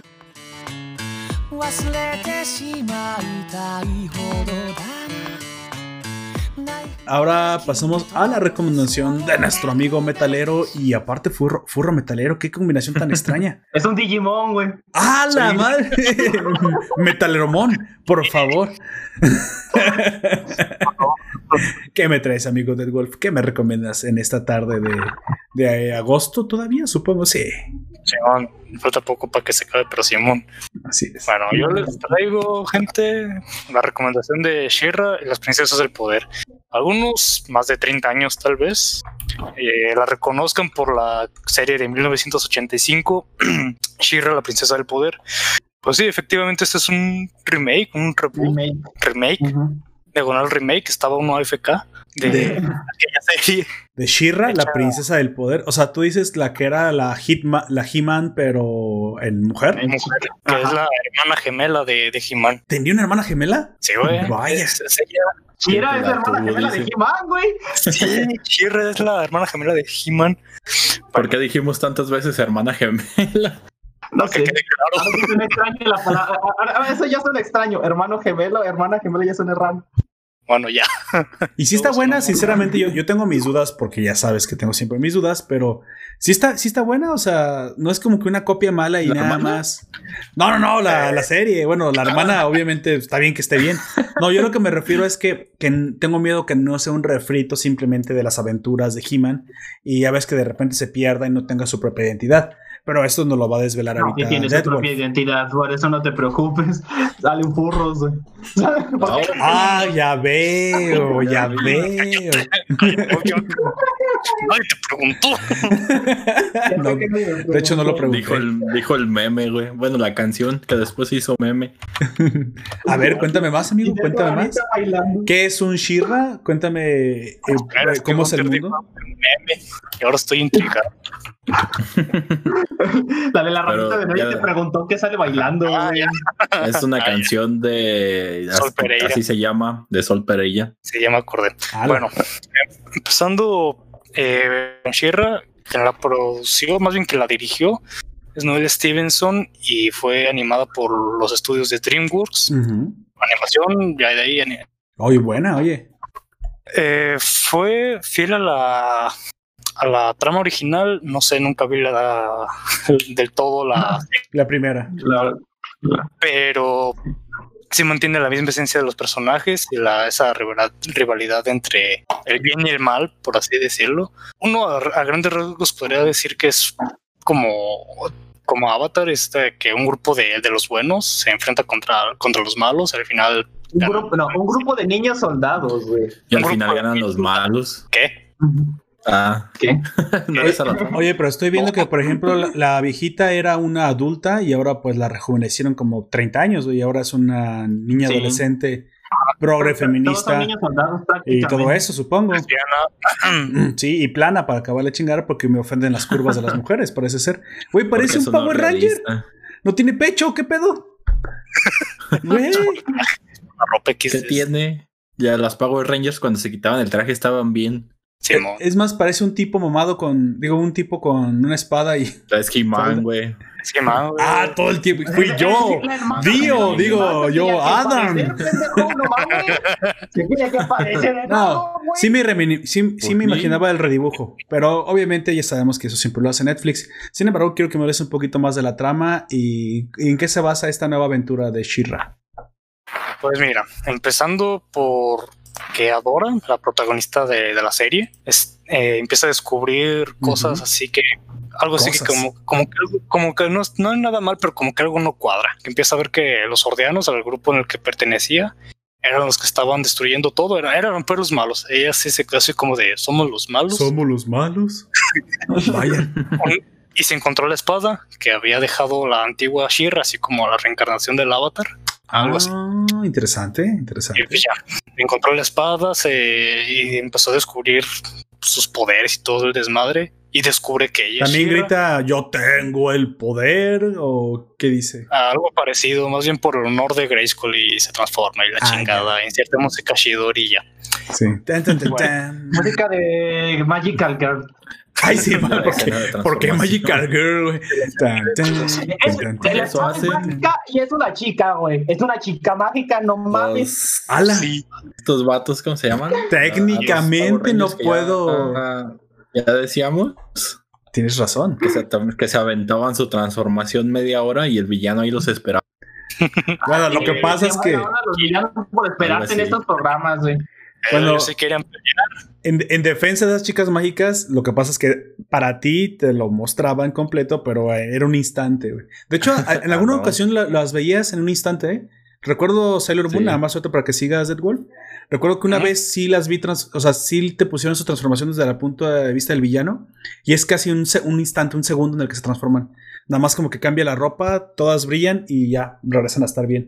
Nada más que a ti te muestran todo lo que pasa dentro de ese, vamos a decir, universo de transformación, esta estasis en la que entran. La que sí no, la que no, no sé si tardaba tanto era Madoka cuando se transformaba, ya sabes, en las, en las películas y la serie de Madoka, pero supongo Ah, que ahí no hay villano que sea consciente de esperarse, supongo. Pero bueno, continúa, amigo, después se, del. Se transforman antes de entrar a los putazos, güey. Pues claro, no pueden andar transformados así por todos lados. la cabeza. ¿Verdad, ¿Te imaginas? Llegan un, piden a un Starbucks, oye, me das un café, lo agarran, güey, destruyen el vaso, se queman la mano y luego demandan a Starbucks por no haber dicho Sí. que el café es caliente, güey. digo, luego les pasa como a mami que les arrancan la cabeza. ¿Qué? Amigo, Pues cálmate. como a uno que, el- que llegó al Starbucks, que le dijeron, ¿me puede decir su nombre? Y le dijo, no, no puedo. Entonces. Ah, dejaron- Error dejaron su pedido ahí 404. En la barra. Entonces regresó el tipo todo enojado y le preguntó a la, a la chica que lo atendió que si ese era su café y le dice, no lo sé, no tiene nombre. Toma, Y qué luego el bueno. señor se estuvo que el señor se estuvo quejando de que su café estaba frío y que no sé qué tantas cosas. Y le dice, estuvo por más de 15 minutos ahí el café, pero nunca pude ir por él. Dice, pues no me dijo su nombre. ¿Crees ¿A que el señor le estaba poniendo una trampa como para demandarlos? Luego es que, luego es que gente así, ¿eh? Estaba provocando No un lo error sé. de parte de los baristas, a lo mejor para demandar. Es que es muy que- no sé, se me figura con esos que quieren un programa para, no sé, pro- eh, procesar texto y quieren procesar audio, pues también, no, que no mamen. ¿Por qué no puedo abrir el MP3 con el Word? Por Dios. Ándale, algo así. El MP3 haré lo mejor que pueda. Le salen Bueno. puros ceros y unos, güey. Bueno, hizo lo mejor que podía. Pues bueno, amigo, entonces dices que él se da cuenta que está trabajando para los malos. Ella, sí. Ah, sí, ella, perdón, sí. Eso está Y- trabajando para los malos. Esto está, e- ella está trabajando Ella. con los malos. Chingao. El vato. Oh, no. Para No sé. matar la faena. Este. Déjenles, déjenles mando el, aquí al Discord. Bueno, pero con- continúa, amigo, de está trabajando imagen. para los malos. Sí. Entonces empieza, se, se une a lo que se llama la rebelión, que es los que están protegiendo el planeta, básicamente. Ah, ok. Por- ok. Y, y empieza a pelear contra quien contra los que ella, ella ha considerado su familia, a los que le ha servido y todo. Mm, Eh, y ya. empieza conforme esto em- empieza a, a estudiar, por así decirlo, lo que es su espada y todo eso, eh, sus poderes y transformaciones y todo, y a cómo dominarlos. Mientras su amiga desde siempre, Catra, la gatafurra, Ok. trata, trata de detenerla o La cual es su pareja. ¿No la aguanta monta? los- Sí. Ok. Ya veo. Bueno, es que el príncipe Adam montaba un gato. O sea, yo me refiero que sí es su montura. Ah, parece. Ok. Parece. Eh, monta un caballo para transportarse y monta a, Catra de otra forma. Ah, ok, ok, ok. Está bien, sigue. Y bueno, mientras dura- durante las primeras temporadas, Adora trata de convencer a Catra de que se uniera a la rebelión para que pues, estén juntas otra vez, pero Catra no, no acepta y ya dice Adora, "Ah, pues chingue su madre que haga lo que quiera. Te volviste mainstream. Ah, algo así. miau, digo. Miau. Y otro cosa también importante es cuando que empiezan a, a agarrar pues gente de, de todos los lugares del planeta para un, para pelear contra la rebelión. Al final que se hace un ejército acá bien mamalón. Casi pierden. Casi pierden. Estuvo a nada de perder. De, estuvieron a nada de perder al final de la temporada, de la última temporada, porque el villano supremo que se llama, ¿cómo se llama? Ordeano, Ordeano primero, Ordeano mayor. Oye, hablando de eso, ¿hay alguna remanencia o alguna clase de conexión con el antiguo villano Skeletor de la serie original? ¿Hay, ¿Hay Ah. algún guiño que te conecte el más que la espada o el, el poder de Grayskull? ¿Te conecte un poquito más al pasado? ¿O de plano se desconectó completamente de, todo lo que tenía que ver con la primera serie? Sí, no, porque de hecho, si ves la pedazos, o bueno, capítulos de la serie de 1900 del 85, este, en la Shira de aquel tiempo tampoco se menciona a Skeletor ni, ni nada por el estilo. Los villanos son Lorro, O sea, eran eran otros villanos. villanos para ella misma. Ajá. O sea, fuera Solo de, que- de la serie de He-Man. Solo, solo que en aquella se- en la serie de aquel tiempo, He-Man sí aparecía para ayudar a para ayudar a su hermanita. O sea, eran contemporáneos, así es. Son contemporáneos, pero eh, y por eso aparecía. En esta serie no fue así. Mm, Según tenían planeado de que sí apareciera, pero dijo mi mamá que siempre no. O sea, He-Man en una serie de Netflix. O sea, un hombre, ¿estás tú estúpido o qué? ¿Tú crees que van a mandar a llamar un, un hombre que aparte se llama He y aparte se llama Man, güey, dentro del. no- Dentro de Netflix, por El hombre man. el hom- el- es, el- es literalmente El man. el hombre, güey. No, amigo, era de emoción. He-Man He-Man nace como una serie para vender juguetes. Tenía los juguetes. sí. Mattel parte con sus juguetes y después hace la serie. Hasta que. Eh, Así es. Ma- Como Sí, sí. de esa Tenía- época prácticamente, güey. Mattel tenía el- los derechos de Marvel y Sí. Marvel se los quita. Eh. Mattel se, des- se desquita eh, eh, sacando He-Man, los juguetes y después la serie. Y Marvel se acerca a Afro y gracias a eso crean un cómic para vender juguetes que se llama em, Secret Wars. Vaya, ahí, tienen la historia de Toys R Us desde el conocimiento cultural de Don Comics. Bueno, aprecienlo, aprecienlo porque de otra forma la, historia se condena a repetir. Si no, pregúntenle a, a Toys R Us cómo no se pudo reinventar a sí mismo y cómo Lego sí logró sobrevivir la lucha de mundo digital contra los juguetes. De hecho, hoy en día creo que ya nada más quedan abiertas tres tiendas de Toys R Us o algo así. Lo que le pasó también a Blockbuster, que nada más hay uno y aparte es un hotel, un es un motel, creo, el que queda. Así debajo cayó el pobre Blockbuster. Es un, es Sí, un motel cochino. Y eso. Y ahora te rentan un cuarto para que Ah, veas es, Air- es, es Airbnb. Es lo, lo que se convirtió ese pobre Blockbuster. Chale. Pobrecillos. De hecho, en algún momento vi un crossover con los Tortugas Ninja y Shredder mata al príncipe Adam, güey. Mata a He-Man. Lo atraviesa desde atrás. Don Comics debe saber bueno. eso. Don Comics, a ver, conocimiento de cómics, Don Comics. Eh, ¿Cómo, es, ¿Cómo está ese crossover? Hay un momento en que yo vi ¿Por qué suena tan mal que lo atravesó desde atrás? desde el corazón, pues, pues, porque lo mató a traición, amigo. Qué chingados. Dije, a lo mejor él vio la versión de Fujoshis. Está yendo un fanfic en Wattpad, no mames. En, la que Rafa se da a Donatello y dice: Muéstrame tu bastón, Donatello. Y. Chale. Quiero que dejes caer todo ese queso de pizza. No. Ay, no. Ay, amigo. Cinco, cinco segundos después, tu, tu video ha sido censurado. Oye, ya te habías tardado el momento y a hoy de. Pff, creo que. Y aquí tenemos pues a Ami. Ah, bueno, es cierto. tenemos que darle un fanservice aquí por habernos acompañado. Nos comenta José Luis López que nos va a escuchar mientras juega Licoris. Saludos, José Luis López. No sé qué es Licoris, pero ojalá que No sé ganes. Un juego de Sao, sé. creo. Ah, es cierto, perdón, sí es cierto. Tú juegas el, el, el juego de Sao, que por cierto subió un gameplay al Nación Poperto Forum. Síganlo por ahí, está en Twitch. Eh, José Luis, pues es bastante es. bueno. Creo que supongo que ganó porque vi todo el gameplay. y No sé, no sé qué, qué clase de, de ranqueo tenga ahí, pero bueno, no, es sé- un- no sé- no sabía qué estaba pasando, pero a mi, a mi parecer ganó. Yo vi que le metió su- una chinga a una waifu y dije, está bien, le ganó a la waifu, entonces ganó. Entonces sí. Ay. Patriarcado opresor. Bueno, sigamos con el patriarcado opresor. Entonces, dices que Shira obviamente comienza a, a tomar conciencia revolucionaria del establishment que la oprime y por eso trata de combatir ahora a quienes antes le daban su mano porque son malos. ¿Qué es lo que hacen los malos, amigo? ¿Qué es lo que hace el establishment? En planetas. Ok, Pues, capitalismo Oh, porque sí. consume los recursos naturales. Ah, ok, está bien. Adoctrinamiento para que odies a las empresas, me parece. No, no te creas. no consume nada, solo destruye. Sí, claro, Casi, se, casi que destruye a lo pendejo. se dio cuenta que era un, un movimiento imperialista que estaba destruyendo todo a su alrededor y quiso proteger su hogar. Sí, me imagino. Es lo mismo que hacía, es lo mismo que hacía He-Man, nada más que Skeletor, o sea, no lo dice tal cual así, pero él quería gobernar el mundo desde una mano tiránica. Obviamente tenías que oponerte a eso. Los tiranos tienen varias formas, me imagino que en este caso, pues es el imperio o el, el reino al cual pertenecía Shira. ¿Cómo me dijiste que se llamaba este, este reino? Ah, Al cual ella se opone. gordianos. Ok, bueno. Entonces ellos son precisamente así, ¿no? Vienen a ser la mano opresora de. como Skeletor en el símil de, de la historia original. Bueno, es bastante interesante. Creo que, co- como tú lo recomiendas, y dices que se pone buena la, la historia, le daré una oportunidad de, mi, de mis ganas. Yo no lo haría, pero entiendo que, pues.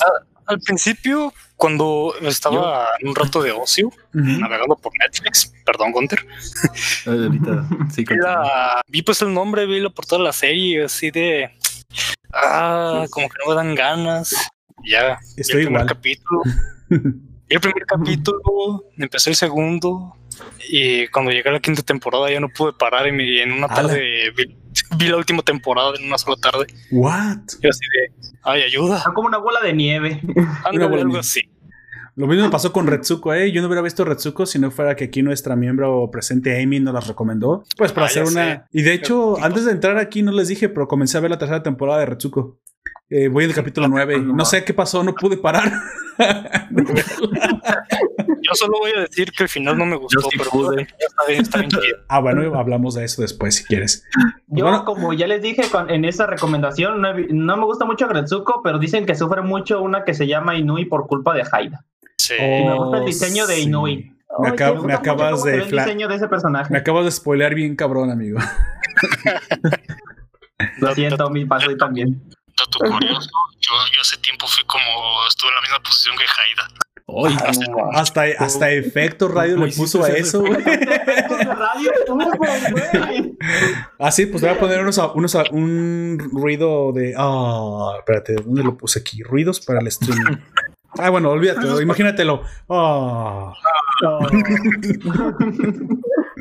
Y bueno, una última cosa que me gustaría mencionar, este, la, entre la cuarta y la quinta temporada de Shira aparece el villano supremo, el Ordeano Mayor, creo que se llama, Ordeano Primero. Y este vato empieza a decir que, no, pues que únanse a mí, yo soy la luz y quiero traer paz a todo el universo y la chingada por medio de destrucción. Y, O sea, un, mesiánico cualquiera. ¿Quién ándale. es Osamandias? No, deja de eso. Hace cuentas que se me figuraba un chingo, un chingo, a cualquier religión que se les ocurriera. Sí, O sea, que se presenta como un mesías redentor del mundo y después termina haciendo todo lo contrario que prometió. ajá, de hecho, Mm. eso es. A mí se me figura alguien más, amigo. Pero bueno, Oye, no voy, no voy a decir el nombre de. AMLO porque me van a decir que dije AMLO, pero pues ya no lo voy a decir. Pero lo pensaste. Sí, lo pensé. Algo así. Ah, sí, incluso sí se llega a mencionar, no con esas palabras, pero sí de esa forma. Y bueno, creo que, bueno, gente, por el momento creo que es todo lo que tengo que decir. Eh, se la recomiendo. ¿Qué le cambiarías antes de que te, antes de que de- des finalizada tu recomendación? ¿Algo que no te gustó, que le cambiarías o que sinceramente dices esto, esto está de más? Híjole. mm, Que no es tan plana, ¿no? Que tenga un poco de curvas, digo, pues es una mujer. El vato. Bueno, eso es lo que yo le cambiaría, 13, 14 obviamente. años, ¿no? También. No, este vato está igual que Gunter. ¿Yo qué? No, oye, tampoco, creo que ronda casi los 18, creo. Yo solo puedo argumentar que posiblemente si la ve este Poperto, no le va a gustar nada. Chale. No, no creo, Poperto no creo. No. No, yo tampoco creo. Ese ese güey no le gusta nada de eso. Es- bien facho, es bien fascista. XD. Por, por lo que el- creo que le gusta a Poperto, que son así chingazos a lo pendejo. Ok, no. No, no Eso creo sí que me le guste. gusta. Ah, está. Entonces no, no creo que no, no creo que te vaya a gustar. ¿Qué no es de batallas? ¿Que no tiene acción y...? Sí, sí Sí. tiene, pero pues no. No me tan- haces como luego como las gemas de cristal este Steven Universe que cuando se va a venir lo bueno, ay, perdón, ya no hay que Canta. pelearnos. Ay, sí, tienes razón, no hay que pelearnos. Yo En cierto sentido sí es así, pero hay puntos en el que, aunque le diga, eh, se pongan a cantar, como cuando en, en la película, que se ponen a cantar para convencer a Spinelli, y Spinelli dice, no todo se soluciona con canciones, y le salta un putazote. Y después se arregla con otra canción. Pero acá Chinga. ya no se arregla con canciones. Si hay algunos que no les pueden convencer de Eh, cosas. Spinelli, ves tu personaje de Steven Universe, güey, entonces. Vi un Así meme es.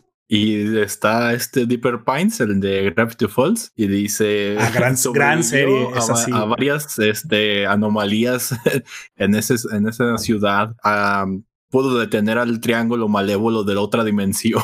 Al Dorito Malévolo Se li- no dice. Se ligó a una chica mayor y no sé qué cosa así. Steven Universe le dio ansiedad. no, no, no sabe ligar y la única solo tiene una amiga y se puso triste cuando le dijo esta que no quería nada con él. Chale. yo, Vaya. Mira, nos comenta, nos comenta José Luis en el stream, en el gameplay que mencioné de Glycoris, que fue Sao al final que te digo que mató a la waifu, dije, dice, me chingué al jefe final en ese video. Pues amigo, ahora eh, cometiste un feminicidio, aunque sea digital, y ya eres parte de la mafia del poder, es un maldito opresor machirulo. Bienvenido, bienvenido a este lado de, del espectro, José Luis. Qué bueno. Vaya. Aplausos, aplausos. Era- Aplausos, aplausos. En la Clap, mañana clap, clap, había clap, clap. un video en YouTube donde estaban analizando ¿Machirulo?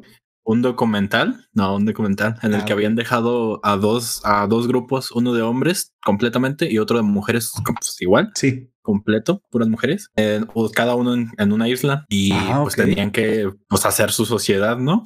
Sí. Entonces, El señor de las después- con mujeres. eh, como vieron que no estaba funcionando muy bien, ¿Cuál de las dos? decidieron llevar ¿Las ambas. dos? Sí, me imagino. Bueno, eh, es sí, obvio, tenemos, nos complementamos, no podemos funcionar solos Sí, cada uno. no estaban al 100, digamos. Entonces 50. llevaron a, a un miembro de cada una de las islas a la otra isla, intercambiaron. Muerte por snus snus. tú sigue, tú sigue, pero no me hagas caso. Entonces, resulta ser que pues el hombre estaba todo sacado de onda porque llegó y lo único que encontró fue un tendedero y ahí tenían la ropa ellas y lo primero que le dijeron al, al hombre fue de no, no te bajes del barco, toma estas cañas, pesca algo porque no hemos comido. ¿Qué? Yo como, ¿cómo que no han comido? Y Güey. pesca algo. Pobrecillas, Pues, güey, como que no han comido. Se sacó de onda el, el- el hombre y pues, pues, qué onda. Y empezó y ahora sí a construir cosas, ¿no? Una mesa, casa, refugio y todo eso. Y la mujer a la que mandaron al, pues, a la isla de hombres, pues resulta que pues, estaba pues, bien feliz, güey, porque llegó y encontró Un chingo Un de pescados crudos, güey, sin Re- cocinar. Refugio. Encontró refugio, una mesa, herramientas y no sé qué más. Pero no tenían cosas. tendedero, amigo. No tenían tendedero. Pero no tenían, este, ellos se sentían pues como pues raros solos porque pues no había tenían de ansiedad. con, ansiedad. con una mujer. Sí, güey. Dice, pues ahí están razones por las cuales no funcionan. Se supone que nos complementamos unos a otros. Sí, exactamente. No, ya fuera de broma, es probable que sí, las mujeres para una tarea salvaje tarden más tiempo. No digo que alguna en algún momento los hubiera ayudado a sobrevivir, hubieran aprendido a hacerlo. Pero como dice güey, es mucho más fácil que se dividan las tareas para lo cual naturalmente somos buenos. O sea, el que tú lo puedas hacer no quiere decir que... Voy, a quitar el sexo como característica. Tú eres matemático y otro es poeta, ¿ok? O, o- o lingüista, eh, van a hacer un videojuego. Bueno, no le, no le vas a encargar al, al- o vamos a ser programador y diseñador. No le vas a encargar el código al diseñador y no le vas a encargar los diseños al programador. Obviamente, cada quien tiene su propia talento Fuerte. natural. No, talento natural, vamos a ponerlo. Igual los hombres Sí. y las mujeres también tenemos nuestro talento natural. Para mí, probablemente esa- eso que me estás mencionando ha de ofender a mucha gente. Por, Pues por- ahí están, ahí están los hechos. O sea, Y los pescados crudos, no, no, no, no, no los podemos comer. no, es que se- crudos. tenían la- las chicas, según ellas, hicieron como una sociedad y se A la madre en la cual tenían que estar todas de acuerdo para hacer algo y pues resultó ¿Qué? ser que nunca se pusieron de acuerdo y nunca hicieron nada. Chale.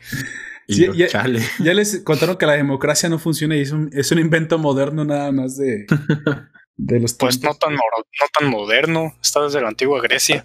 Ah, pregúntale. sí, pero había democracia con, con esclavos, así que, o sea, eran, eran formas de democracia que obviamente tenían que tener sus fallos. Y aparte, no, lo que dice Gunter no es democracia. Tú acabas de decir que todas tienen que estar de acuerdo. Eso se llama consenso, güey.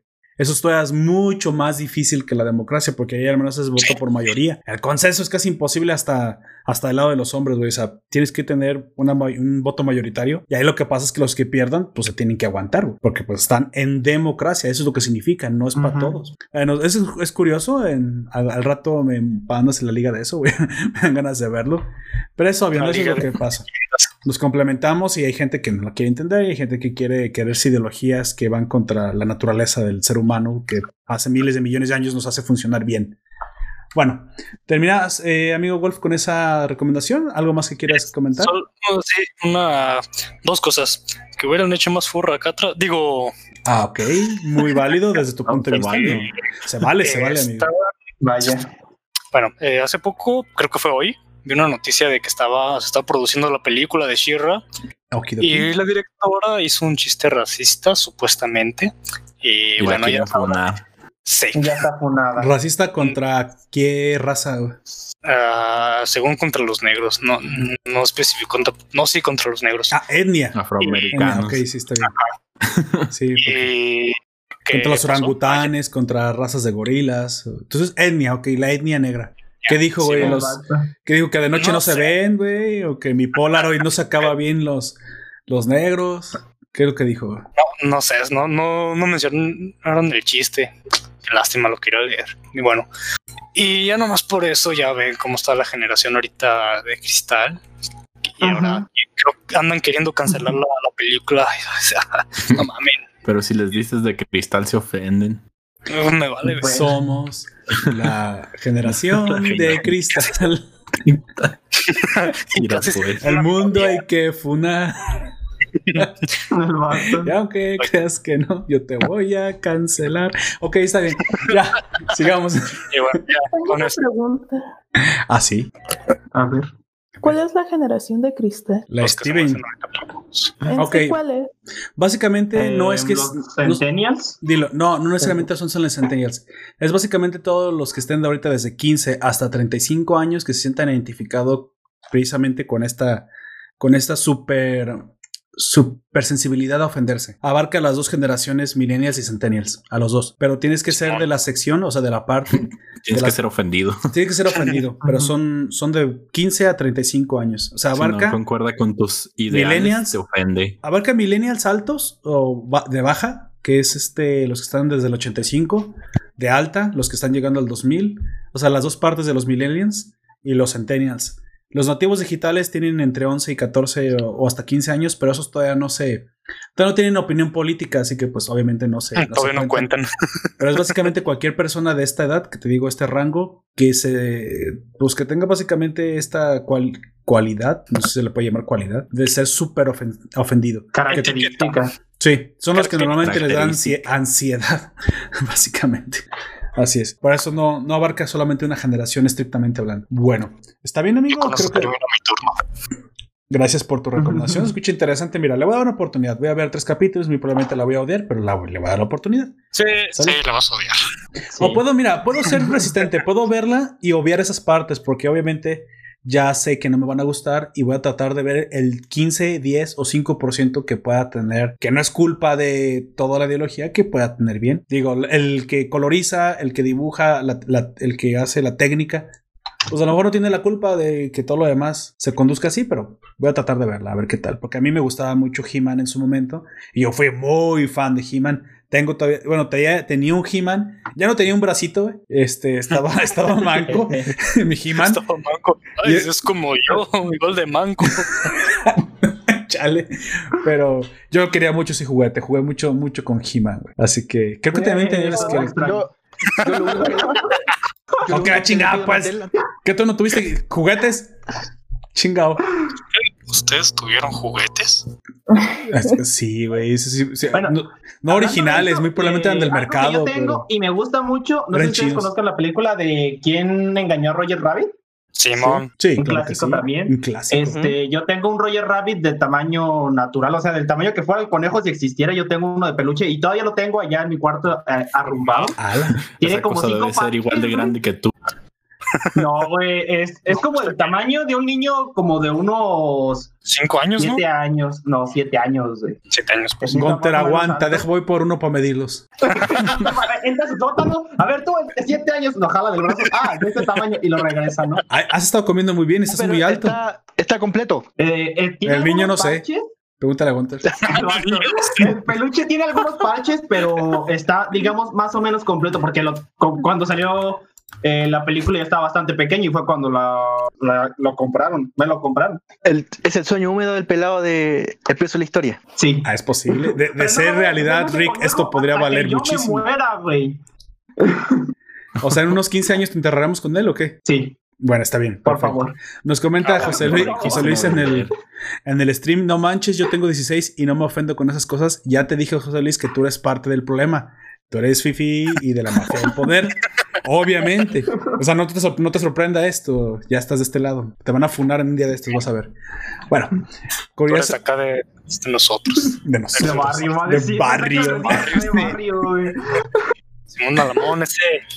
Así es. Bueno, Algún día les publicaré una foto de ese conejo allá en el, en el grupo. para que lo me parece excelente en el Nación Puerto Forum para que los conozcan también los oyentes. Pues lo único Bueno. que le pido a Mattel antes que termine quebrar, que vuelvan a sacar eh, la edición noventera de, lo- de los Thundercats. Thunder, Thunder, Para comprarlos todos. Thundercats. Mira, así como van las cosas, muy probablemente tendrá que comprar los Legos de los Thundercats, pero pues, está bien, este, vale soñar. Yo creo que Mattel ya Hay no una, hablando de Legos, muchos hay una años. página en la que están todas las piezas existentes, tú armas lo que tú quieras y después las ordenas, güey. No. Ah, la tecnología al servicio de la Ujú. De, Lego ¿no? de Lego. de la educación. Lego, ¿cómo armar tu propio Lego? Con Legos. Lego, Le- no sé. Lego Studio. Lego. Legoception, supongo. Bueno, de hecho, ayer en el noticiero hablé con Don Comics de que ya hay tecnología para imprimir casas y en Tabasco, porque por alguna razón, este, bueno, es por los, porque es para familias pobres y pues ya sabemos que los que vivimos en México, Tabasco es sinónimo de pobreza, pues ahí es, de ahí es AMLO, obviamente. Entonces ahí van a poner 50 casas y- eh, impresas en 3D. Y te imaginas lo que, o sea, al margen de que se parece esto a los Legos, ya en un futuro la velocidad a la cual se van a poder construir barrios de low cost y casas bonitas, no creo que son un murero, o sea, obviamente está, está no, bien he hecho. visto esa. Obviamente esto lo está haciendo una empresa, una organización de Silicon Valley en combinación con otra de Austin, Texas, o sea, dos grandes ciudades tecnológicas. ¿quién más va a tener la tecnología más que ellos? Pero curiosamente, o sea, si ya vas a vivir en una casa de interés social, al menos que es una casa de interés social digna, ¿no? Pues bueno, Sí. ahí, ahí lo tienes. Por lo me- menos que esté bonita. Lo menos que está bonito. Y sí están bonitas. Sinceramente sí lo están. Sí lo están. Para aquellos que quieren saber esa noticia, lo pueden escuchar nuestro noticiero de la Nación de- anterior, que fue ayer. del sábado 29 de agosto. Así es. Pues bueno, Y se cae en la primera tormenta XD. eh, espero que no, espero que sean impermeables, Yo supongo. por eso lo están haciendo también para ver cómo evoluciona el, en el ambiente de ese tipo de Sí, casitas. la Es el primer barrio completamente impreso en 3D del mundo. Del mundo. Así es. Bueno, entonces, Mundo. Ok, no. del mundo mundial. Así es. Al rato pasa un terremoto y es lo primero en caer también, ¿no? Ah, precisamente no. Dice en la noticia que son antiterremotos. Pero recuerda que en Tabasco el problema son las inundaciones, amigo. Se inunda el Eso es lo estado. que decir, pero creo que en Tabasco no- el problema principal no son los terremotos. No, no, el problema principal es dos bocas. Esa malita este, refinería no sirve de nada. Les están contaminando el, el estado. Pero bueno, ya, ya sabes. Am- AMLO quiere volver al carbón y vamos a volver al carbón, güey. Nada de panes- pregunta- paneles solares, güey. Off Sí. topic. eh, el buen fin de ya fue en. Más off topic. No. No, apenas va a casi. Aquí va a ser buena ¿Eh? semana. Porque ni siquiera va a ser un buen fin, va a ser toda la semana. Ah, pero ¿para cuándo? Buen, No buen fecha. mes, es todo el mes de septiembre prácticamente. No, el buen No, fin no es en septiembre, es hasta octubre, ¿no? noviembre. Noviembre. Noviembre. ¿Es en noviembre? Sí. Sí. Ah, bueno, Pero pues, es- pues todo noviembre. Yo nunca me entero de esas cosas hasta que mi mamá se compra un montón de como de, Hasta que se endeuda como buena mexicana. Sí. Eh, las Dale. son ese al 16 de noviembre, Ah, Entonces todo, todo noviembre va a ser buen fin, cómics. Así es. Ah, tres. más o menos. Póngase truchas con las bueno. ofertas de Liverpool. Es parte de mi vida. Ok. Maldita mercadotecnia, qué buena es. es que suben los precios y luego ese día los bajan según ellos y es el mismo Sí, precio.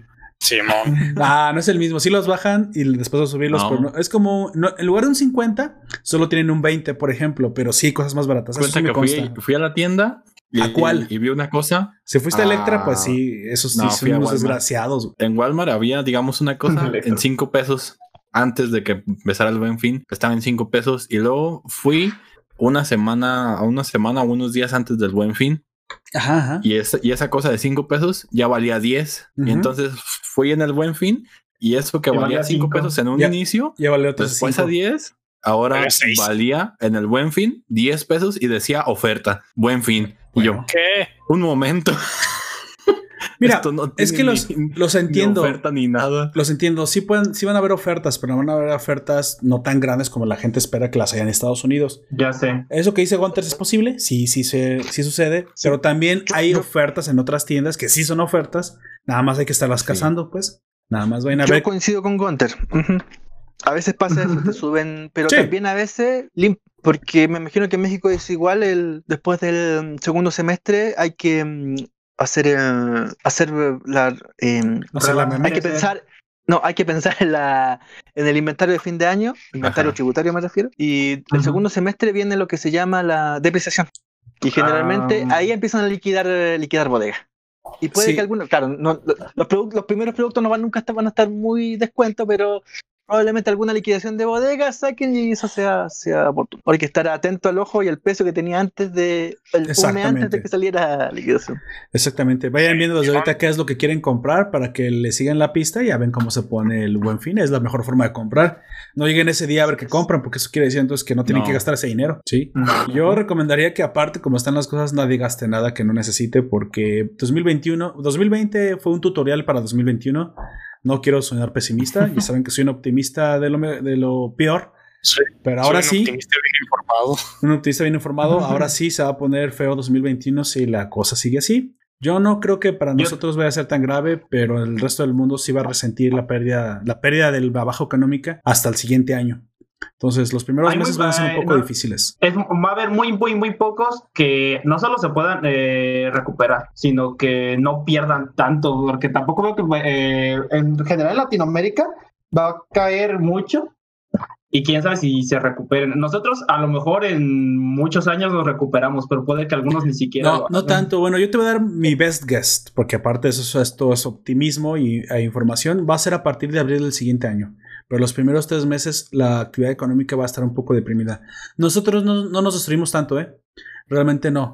O sea, eso de que recuperamos, mejor dicho, para que recuperamos el avance económico que teníamos pre-AMLO, sí es posible que necesitamos que salga el poder y hasta el segundo año del siguiente sexenio, mientras no sea otra vez un partido izquierdista, nos recuperaremos. En 48, digo, en, en 24 meses. Pero si sigue como están las cosas ahorita con la pandemia, va a ser hasta abril del siguiente año. Pero para recuperarnos a niveles que teníamos bajos, pero bajos normales con los que se puede vivir, que son los que nos puso AMLO cuando entró. Cualquier cambio de poder que que- exista va a mejorar el país. Cualquiera. De hecho, 2021, si AMLO pierde el Senado y pierde los diputados, automáticamente espera un 15 o un 10% de crecimiento. En cuanto él pierda el poder, ya sea del Senado o de los diputados. Ya cuando él salga, ya entonces mejoraremos automáticamente. Porque lo que él hace es terrorismo fiscal. Mantiene a las empresas en, en baja, en baja productividad. Solamente esperamos a que él salga y ya, amigo. Tú no te preocupes. Esto se recupera. sale algo del poder.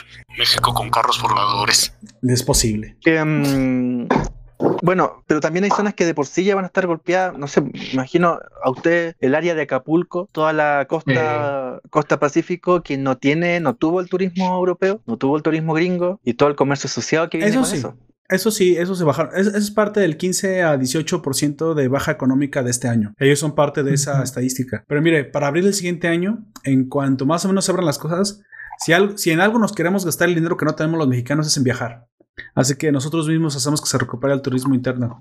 Nada más esperamos que se abran las playas, que se abra todo y que no haya tanto problema. Y ahorita ya incluso, ahora sí, ya se aplanó la curva. López Gatel, el secretario de, no sé qué chingado secretario que sea, lleva aplanando la curva cuatro meses y pues no ha sido verdad. Ahora sí se está aplanando, pero ahora sí porque ya, ya está saliendo la, naturalmente la curva del coronavirus con nosotros. Muy probablemente para abril del siguiente año ya la tasa de infección ronde ya niveles irrisorios. Ya, para ese entonces, ahora sí, Cancún, Huatulco, Los Cabos, Acapulco, Manzanillo, La Paz, todas las playas que puedas mencionar, todas van a empezar a, recibir a una manada de personas, a un grupo de personas que estaban desesperadas por salir en 2020. Entonces, yo creo que hasta, hasta abril, mayo, hasta Semana Santa del siguiente año, la, todo lo que sea turismo va a recuperarse a, a lo mejor hasta niveles casi similares que los que tenía el año pasado. Hay que esperarnos seis meses más. Lo Sí, que a mí sí. me gustaría vivir, eh, ahora que dicen que las playas van a estar más baratas, es un Spring Breaker completo. ¿no? Ah, en Cancún. Es. Vaya, vaya. O sea, no. Igual no salga el vato. Igual. O sea, para Deadgold llegó, llegó la cuarentena y, y él preguntó, ¿llegó qué? ¿Qué? ¿Que ustedes no hacían esto? ¿La cosa de quién? Una, una vez un ex compañero de la prepa, Hunter, no, otro, me preguntó, ¿y cómo te va con la cuarentena? Y yo, ¿con la qué? ¿Con la qué? ¿Con la cuarentena? ¿Hay cuarentena? Sí, ahí tienes que pasar encerrado en 40 días encerrados. Llevo 120. Llevo desde que nací. Ay, qué triste. Así. 忘れてしまいたいほどだなない Bueno, ya pasemos a cosas menos tristes que la, que la, la vida turística del golf. Que la digo que la subida social. Por favor, ¿quién sigue? Ahora, amigo Gunter, usted dígame qué me trae. Uh, Ese soy yo. así es. Eh, esta vez les traigo un manga eh, ¡Hala! bastante, pues yo creo rápido de leer. 120 y- tomos nada más. Así. No, no. Nada más uno. Con siete, seis capítulos. Casi Eh, un one shot. Así es. Que eso creía yo que era al principio porque lo encontré mientras vagaba por la ya casi muerta Pinterest, que no sé si Por Pinterest. para, para que lo usen o por qué, pero Pinterest, no, no, seguro, yo no creo que esté muerta. Lo que pasa es que es otro tipo de mercado. Supuestamente es la red social que Pues- más usan las mujeres. supongo que sí. No solo las Puede mujeres, ser eso, casi no. Carpinteros y Sí, sí, sí. pero en género, eh, digo, en sexos, eh, por ejemplo, YouTube es mayoritariamente hombres. 70, 30 más o menos está YouTube. Pero Pinterest es lo mismo, pero al revés, 70-30.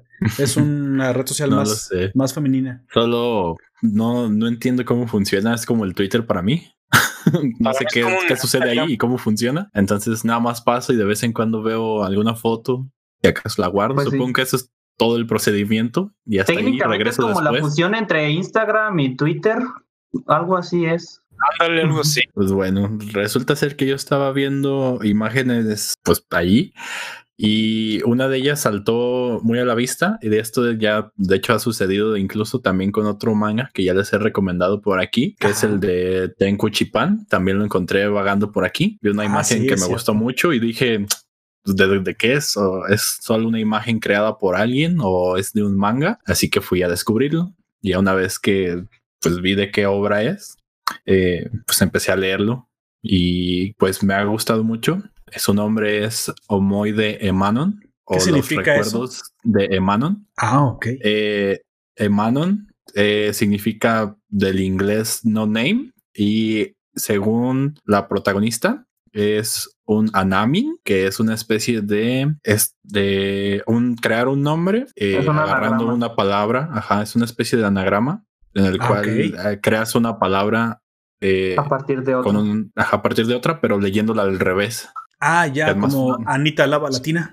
sí eh, algo así Tiene un nombre esas cosas, no me acuerdo cómo se llaman las palabras que se pueden leer. Palín- palíndromo. ¿Cómo? Palíndromo. Palíndromo. Palíndroma. ajá. Palíndromo. Palíndromo. Palíndromo. Palíndromo. así es. Entonces, eh, así se presenta también ella. Y pues bueno, como datos técnicos, tenemos que fue escrita por Shinji Kaiyo y como el mangaka de esta obra tenemos a Kenji Tetsura Ajá. y pues comienza en el 2006 como es como manga y termina en el, en el enero del 2008 y pues como les mencionaba contando con un único tomo hasta el año pasado cuando se fueron fueron lanzados otros dos que continúan con la historia de, de la protagonista Sí. pero para el primero que es el, el del que les hablaré cuenta nada más con siete capítulos y pues trata de una plática entre dos jóvenes un, un chico y una chica y pues no hay más que hacer en ese El, barco el mundo es normal, o sea, no es un- Sí, básicamente es- un símil al mundo real. Sí, es el mundo es, es Japón. Ah, Es, ahí no eh, te introducen a la historia cuando está todo esto del de la investigación espacial, al menos así narrado. No, no vemos mucho de, de esto en, en la obra, sino nada más como pequeños fragmentos de historia. Eh, tenemos eso de la investigación espacial, la, la guerra que tuvo Estados Unidos con Vietnam y otros hechos así como partes de la historia. Y ya una vez, y una vez te abordan a los personajes principales, que es un, un chico apasionado por las historias de ciencia ficción y una chica misteriosa que por azares del destino termina pues hablando con este chico.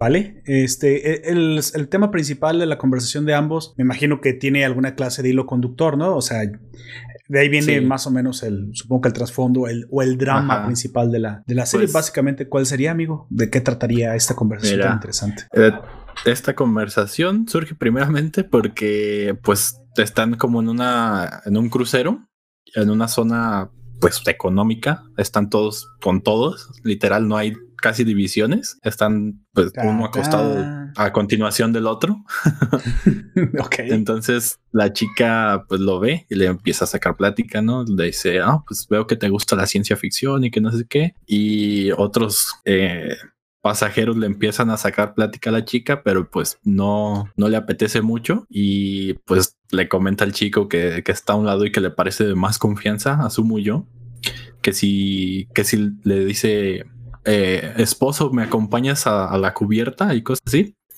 Y pues él medio confundido le dice, sí, está bien, y ya salen. Y ahí es cuando empiezan a platicar de, de ellos, se empiezan a conocer. Y Ya. la chica, para no decirle su nombre, le dice que se llama Emanon, que es el, la lectura al revés de No Name o sin No Name. nombre. Sí. Así es. La innombrable. No.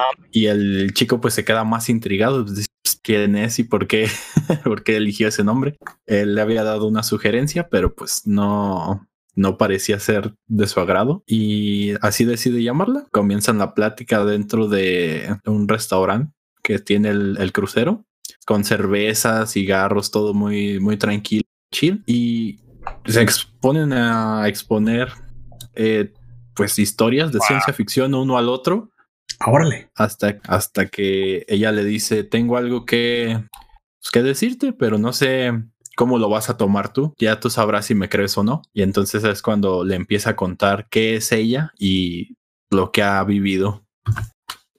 Sí, o sea, ¿no es una humana? O sea, Lo, lo tendrás que descubrir.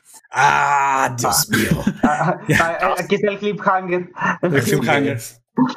Curiosamente me- mencionaste que este es uno un manga adaptado de las novelas del autor. Eh, Así de es. hecho, parece ser que tiene. Hay tres Sí, te digo, específicamente. son los otros dos salieron el año pasado Oh. y en el segundo menciona así sinopsis rápida en que eh, ella termina embarazada y para su desgracia, al menos eso comenta la sinopsis. No Ah. era solo uno, sino que eran gemelos y se ve eh, pues una vertiente diferente a lo que habíamos visto en, en el primero y para el tercero pues es totalmente desconocido para mí. Vaya, se llaman Sasurai Manon y Sasurai Manon 2, Ujú. el segundo y el tercero. Bueno, suena bastante eh, intrigoso, bastante interesante. Y ahora, ahora sí que la, última vez me diste una simple sinopsis por encima, una, una síntesis, Sí, pero ahora que escucho un poquito más de la historia, pues aparte es que es rápida, es parece y yo se lo recomiendo.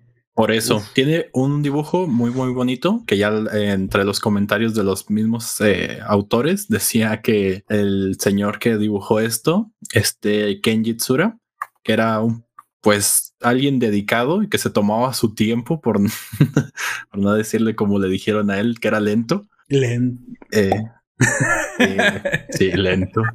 Este Este, dibujo a pastel de la. Me parece que es la protagonista.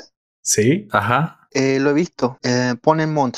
Es la Ponemont, es una editorial española que lo está publicando en papel. Claro, en papel. Lo he visto que está disponible para Argentina en inglés. Los otros dos tomos, no sé si cuenten con el primero en español. No lo he visto en otros países, pero ahorita que estuvimos este, recabando la información y todo esto, vi que, vi que estaba disponible por Amazon para Argentina, por si Sí, hay alguien Amazon de Argentina punto- escuchándonos. Amazon.es lo tuvo como éxito de venta en algún momento. Hace Vaya. varios meses. bueno, se escucha bastante Vaya, vaya. interesante. Eh, es un Así me imagino, porque suena como algo más, Sí, más intelectual, eh, más, más basado sí, en- más, más profundo, Más más, profundo. de relación humana. eh, se los, yo se los recomiendo por eso. Por primeramente no me esperaba algo así, me esperaba como un drama de adolescentes, cosas así, en el que se iban a conocer, enamorarse y empezar como una relación y separarse para luego típico. volver a encontrarse así.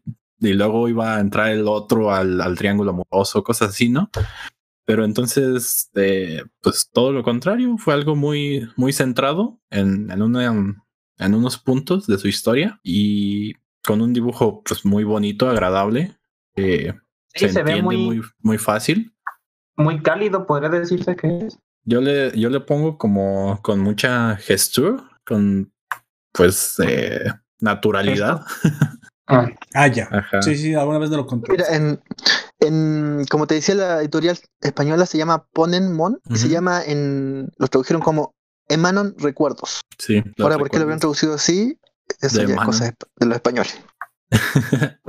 Bueno, Pues sí. ahí lo tienen, eh, una obra de pues cultura de calidad para que aprendan a leer este tipo de cosas, señores. Yo Aprendan creo que Ese tipo de obras te hacen crecer intelectualmente, son las que te dejan más. Los seinen suelen ser seinens no solamente porque manejan crudeza en sus argumentos, sino también porque manejan una cierta complejidad que a cierta edad te puede parecer un poquito aburrido, un poquito que Pues no sí. lo entiendes. Pero ya cuando les empiezas a Pero- agarrar, al contrario, hablamos, ¿recuerdas En de esta- Kokoku en nuestra intervención Ajá. pasada?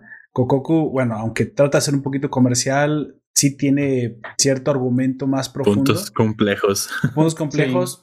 Eh, hay un momento en que te agarras el gusto a esto y luego te dejan Muy mucho más sabor que simplemente shonens de peleas con mala animación y tipos super rotos que no tienen justificación. Taisa, Nanatsu. Ese tipo de cosas yo creo que te dejan mucho más. Meta aquí el más. shonen genérico. Shonen genérico, así es. Exactamente. Este, no, pero eso es, eso es genial. Incluso en este llegó un momento en el que incluso me llegó a sacar un- una lágrima. Sí, claro, te metes tú así, mucho en muy- zapatos, ¿no? De ellos. Es muy fugaz esta historia y también lo que los sentimientos que llegas a encontrar con ella también lo son. el clásico son me dejó un hoyo, me acaba de dejar un, un orificio en el pecho, qué chingados, o sea, da- dame más. Sí, e- ese tipo de obras las conozco perfectamente. Y como dice Gunter, la melancolía creo que es la forma correcta de definir esa clase de sentimiento entre nostálgico, tristeza, pero no necesariamente, Pues sí. sino que si es algo te Melancolía y nostalgia. Pero, pero la melancolía es la que ya incluso creo que es la más compleja de las emociones que podemos sentir, porque es una mezcla entre tristeza por el pasado, este, incluso autoidentificación con el punto. Sí, lo entiendo perfectamente y creo que es, aunque no es un sentimiento supuestamente pa- en, en la rama de los agradables, creo que es un sentimiento que disfrutamos mucho. Nos gustan las cosas nostálgicas, nos gustan las cosas melancólicas, incluso nos gustan las tragedias y las cosas tristes. Sí nos gustan. No quiere decir que eh, amemos todo el tiempo que sean así, pero eh, tú disfrutas una buena tragedia cuando está bien narrada, quiero pensar. A menos Sí. que quieras o, este, ocultarte al dolor del mundo y piensas que todo es feliz y de rosa y que las peleas se vencen con canciones. No, no creo. Pero bueno. Dice José Luis en el stream que deberían dejar el nombre de lo que recomienden en el canal de Discord. Um, tienes razón. Eh, cuando publique lo, lo dejaré ahí. Qué buena recomendación. Feedback de un oyente. Lo haré para que Y el, lo encuentren el nombre en castellano también. Sí, No, y le voy a poner, ¿sabes qué? Le voy a poner con pues sí. todo y el vínculo al tráiler en Netflix para que vean directamente a qué hora se está refiriendo uno. Cuando haya tráiler, si no a la wiki, en el caso de esta serie. A donde se encuentre la información. Me parece bien, me parece. También nos recomienda Lucifer. Mi mamá está viendo Lucifer y mientras ella la estoy viendo, pues yo estoy en la sala y también lo estoy viendo indirectamente. Está bastante interesante. Lucifer. Sí, sobre todo en las partes que sale de la bañera, muy probablemente ahí. También ya mencioné que mi esposa lo está viendo.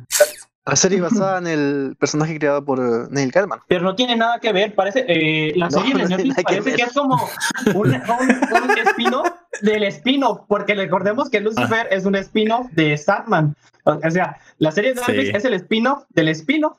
Porque es como si fuera sus aventuras que tuvo en una época de su vida mientras eh, peleaba contra otras cosas en Lucifer. Hay un momento en que yo la dejé de ver cuando comenzó a hacerse la víctima. Es que mami, mi papi nunca me quiso. Yo ahora es el puto diablo. Me estás. ¡Ah, la madre!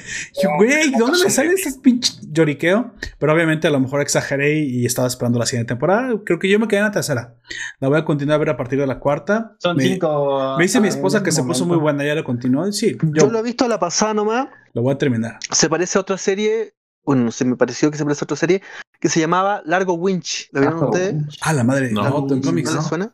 Que está basada en un cómic también, un cómic francés. Yo, yo tengo miedo de mencionar algo porque seguro Don Comics sale con la versión francesa de cultura de, cultura de eso. Espérate. eso que tú mencionas está basado en este, este, este cine de cultura. Yo, bueno. Ah, ya sé cuál es. Sí, sí, la he visto. La serie Largo Winch. Sí, no, así como unos 3, 4 capítulos porque pues... Vaya, Encontré no. una película. ¿Te sirve? Dice, Pues sí, multimillonario es encontrado ahogado, pero su muerte es sospechosa, ya que el madre. accionista mayoritario del poderoso grupo W oficialmente no tenía familia Grupo y ahora W. tiene un secreto. Ala. Chan, Pues sí, chan, cierto, chan. sí se parecen los protagonistas, ¿eh? bueno, ahí lo tiene. No sé si era esa, pero Lo que, bueno, en el, en el caso de Lucifer no es, pero es como un James Bond eh, venido más allá de, de la muerte, una cosa así. Un James Bond satánico XD. Sí. Una cosa- El vato. So- sobre todo la parte cuando aparece la mamá, a mí me gustó mucho porque ahora sí voy a salir con algo yo de cultura antigua. No sé si ustedes, alguno de ustedes la pudo reconocer, pero la actriz que hace a la mamá de Lucifer en la serie Lucifer, ella es la rubia de Battlestar Galactica.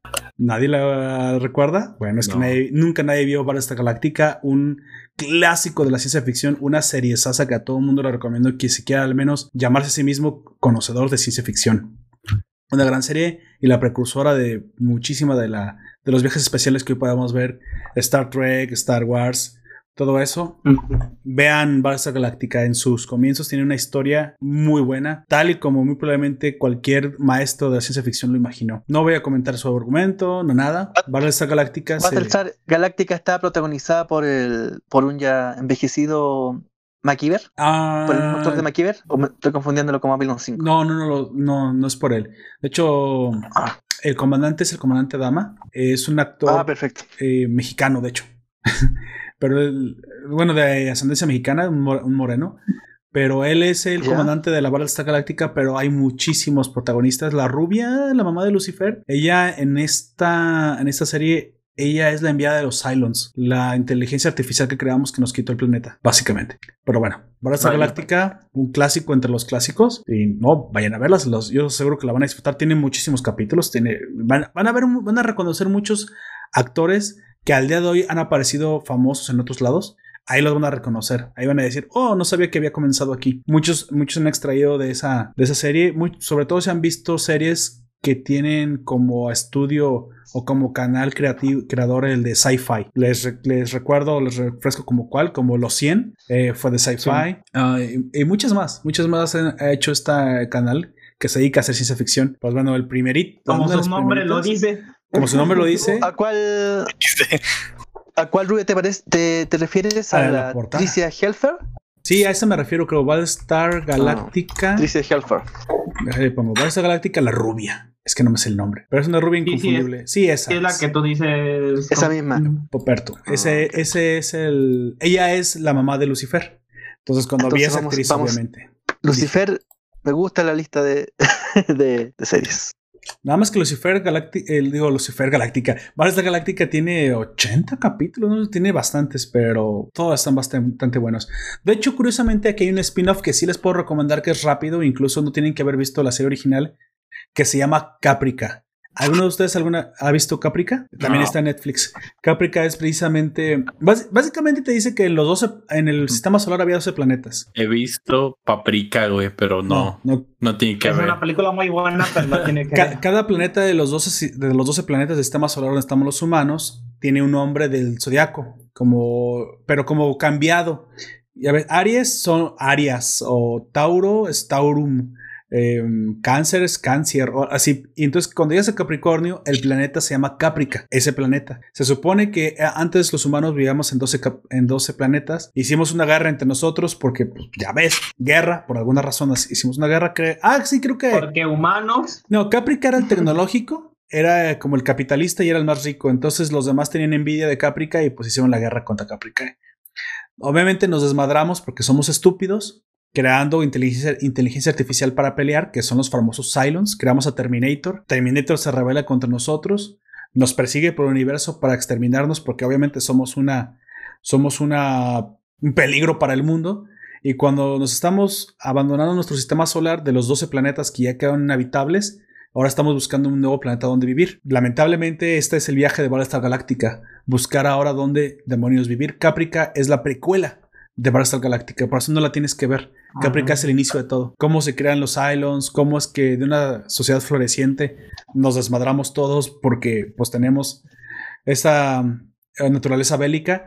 Y aparte tiene mucho mejor eh, eh, inversión que la antigua, porque esta que yo te estoy mencionando, Caprica, es como de hace 6, 7 años, o sea, es muy nueva, es, es, es tan, es tan nueva No es tan vieja. que es mucho de lo que ha- hay ahí animados en CGI, un CGI muy bueno.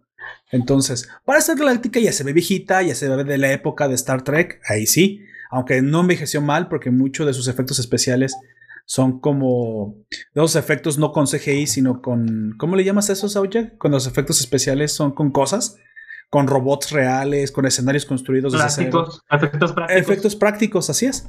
Entonces, desafortunadamente, eso hace que no envejezca mal. Lo, solamente los robots son con CGI y salen muy poco cuando tienen que salir en primer plano. Pero Caprica no, sí, Caprica se ve una animación impresionante y se ve que le metieron muchísimo, muchísima lana a esa serie. Es de 12 capítulos, creo que es de 12 o 10 capítulos y cuenta precisamente cómo es que nos peleamos entre nosotros y pues terminamos acabando con los planetas en los que vivíamos. Como aventaron la piedra para arriba y se quedaron ahí. ¿Cómo escupieron para arriba? Así es, básicamente. Pero esa fue la recomendación Flash, creo que dentro de las recomendaciones. Pues bueno, algo más antes de pasar a la siguiente recomendación, recomendación amigo Nah. ¿qué le cambiaría? O sea, siempre hay algo que dices pueden Mm. mejorar. ¿En qué mejoraría Creo que a esa, nada, que continúe nada más, pero ya continuó. que así continúe. Nada, o sea, un poco más de algo, menos de algo. Creo que ha estado bien. Eh, mira, yo cuando la estuve viendo avanzó. Es que fue como cuando estás platicando con alguien más. O sea, empiezas a hablar de una cosa y luego brincas a otra y es como le cuentas desde tu infancia y luego de pues, en dónde trabajas o qué te gusta o así. Claro. Y ¿Estás escribiendo nuestros podcasts o estás hablando? hablo de la, de la del manga. Exactamente, iba a decir lo mismo. Y, y así, y así se desarrolla ese manga. O sea, llega hasta un punto en el que le dice: Pues, ¿sabes qué? Pues, que confío en ti y te voy a contar un secreto, ¿no? Ala, El secreto es este. mi secreto. Estoy embarazada. Y, es, el- y es el tuyo. ¿Qué? Y el otro le dice, ah, pues cómo ya se desarrolla otra, otro punto ahí, pero te muestra de que pues así somos los humanos, ¿no? Tenemos esa tendencia a socializar y a ser pues, obviamente comunicativos. Suena intrigante. Así. Yo lo, yo lo voy a leer, sinceramente, las tres. Este, y al día comentaré el siguiente podcast cómo, cómo, Así es. me gustó. Voy a, voy a buscar también las otras porque tengo, tengo entendido que esas no están disponibles en español todavía. Están nada más en inglés y pues en, en Tampoco hay pedo.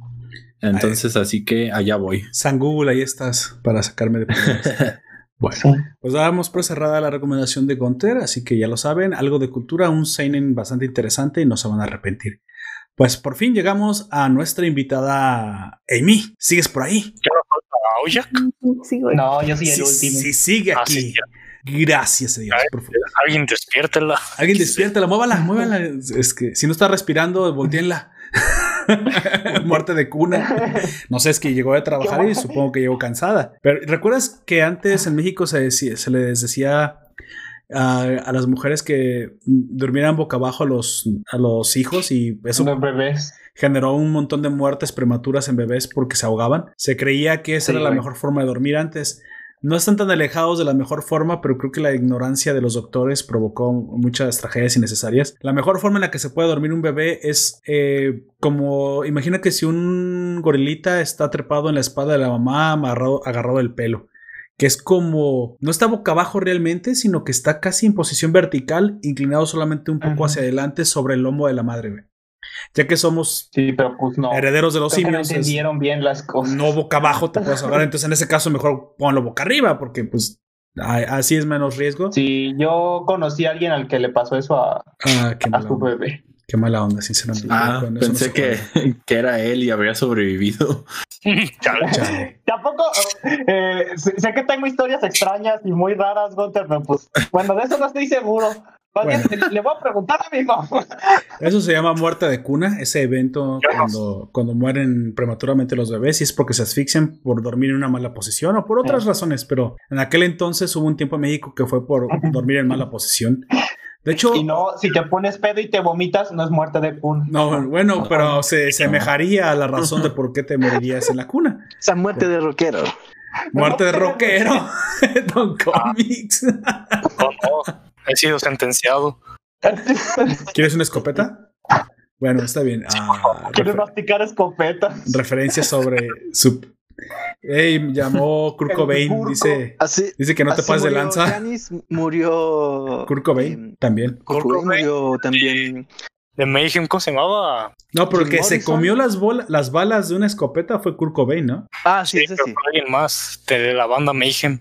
Pero no me acuerdo cómo se Pero llamaba. se, se cortó las venas. No, se, se dio unos No, copetazos. te dispara Ah, ¿también? en la cabeza. Ah, entonces Sí. las venas fue otro. ¿Es el que dejó la carta que decía perdón por el sangrerío? Creo que sí.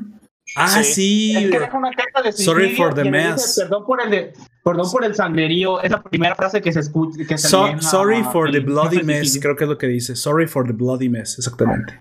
Pero el que murió, bueno, Janis, Jim y Jimmy Henry murieron ahogados por su vómito. Eh, ajá. Ah, sí. Ujú. Chale, bueno, qué asco y qué tragedia fue esa.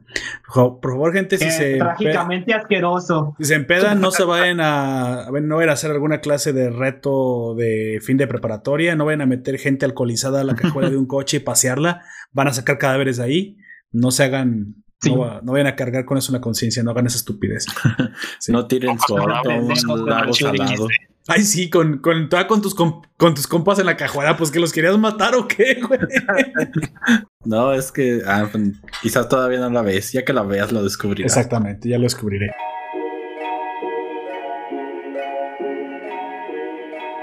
Antes de continuar, disfruta la recomendación K-Popera del mes, a cargo de nuestra oyente Bonnie Black Shooter, que nos deja en esta ocasión la canción de Gunshot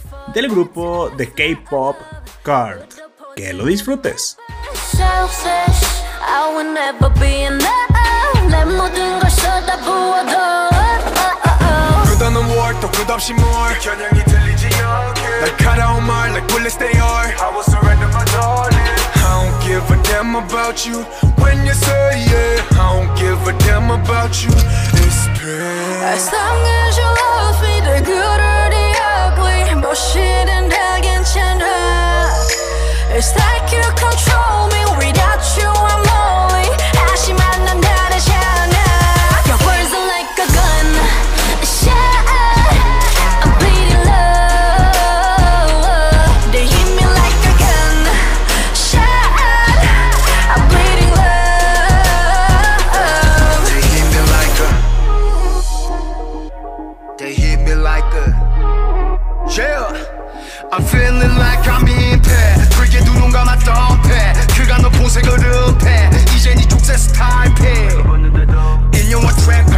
발목 잡은 트랩 날 거기서 꺼내었네 주말들은 삭제 yeah 너라는 꼬리표 때였네 yeah I swear I'm calling Oh shit I ain't slowly 뱉어낸 네 말은 날 죽게 like bullets 나는 그 trigger trigger 감싸고 pull it As long as you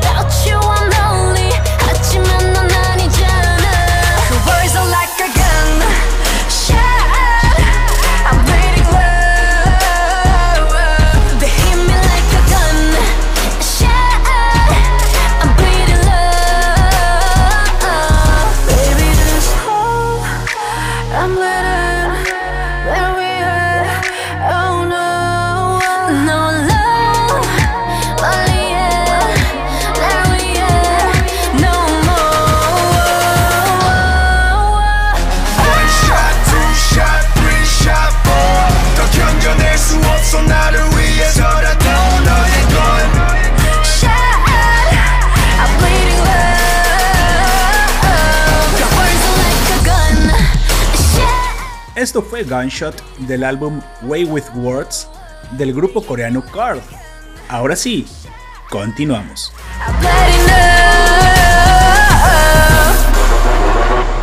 Pues bueno, ahora sí, Amy, por favor, dime tú, ¿qué me traes a la nación en este mes patrio? ¿Qué recomendación nos vas a dar a mí y a los oyentes, por favor? Que tomen agua. Ah, muy buena recomendación. Y aparte, Ah, eh, muy buena recomendación, pero para ver. Para ver, Ah, ya. tranquila, tómate tu tiempo. Tranquilo. ¿Quieres música de elevador? Exactamente. Simón. Tu, tu, tu. Dinos el nombre de lo que nos vas a recomendar. ¿Ya se fue, ves? no. Ah, no, sigue. La asustaste. Tonto, la asustas. Chale. Les vengo a recomendar la casa del Bu- la casa Bu. Ok, mira, vamos a hacer esto más fácil. ¿Qué te parece que te haga preguntas? Porque no estás acostumbrada a conducir la reseña y tú me las con- contestas, ¿sale? La casa Búho o The Owl House. Para La casa empezar, de primero la casa de papel. No, que, que, por cierto, yo vi las dos primeras, están eh, más o menos bien. A mí no me gusta tanto, no sé por qué hay tanto fervor, pero ya creo que la tercera y la cuarta mm, son un poquito malas. Pero bueno, eso ya es, eso es discusión aparte. Bueno, Amy, ¿cómo fue que tú llegaste a esta serie? ¿Cómo es que te la encontraste? Primera pregunta. Mejor res- respóndamela mejor esta directamente primero. Este, estaba en Facebook y ¿Un- no un sabía más de esta ah, serie. Serie Eh, nada más se eleva un poquito más la voz para que te alcance a escuchar. Sí. ah, no sé, me gustó mucho el diseño. Ah, oh, me diseño. llamó la atención. Ajá. ¿A, a ti te llamó primero el lado artístico? Exactamente, ¿qué, ¿qué características del lado artístico me podrías decir que te llaman más la atención de la serie? Este, un personaje, ah, ¿cómo se llama? Se llama King. Es como un perrito. pero Ay, con, el un- con el perro. puro cráneo. ¿Qué cualidades podrías describir en King? Le gustó al furro. No, es que no sabía qué chingados era. Ah, Oh, no, ya me acordé. Este, la protagonista, este, tiene, ¿qué, es- qué tiene? Como una playera que en su gorra tiene orejita de gato. O sea, básicamente se vería adorable y pues sí, sí, claro, pues. Sí, es, es, es muy adorable. Muy adorable. Perfecto. Eh, y después de que te la encontraste, te llamó la atención y la fuiste a buscar. ¿Dónde podemos disfrutar de esta, de esta serie, Amy? Yo la vi en YouTube. ¿En YouTube?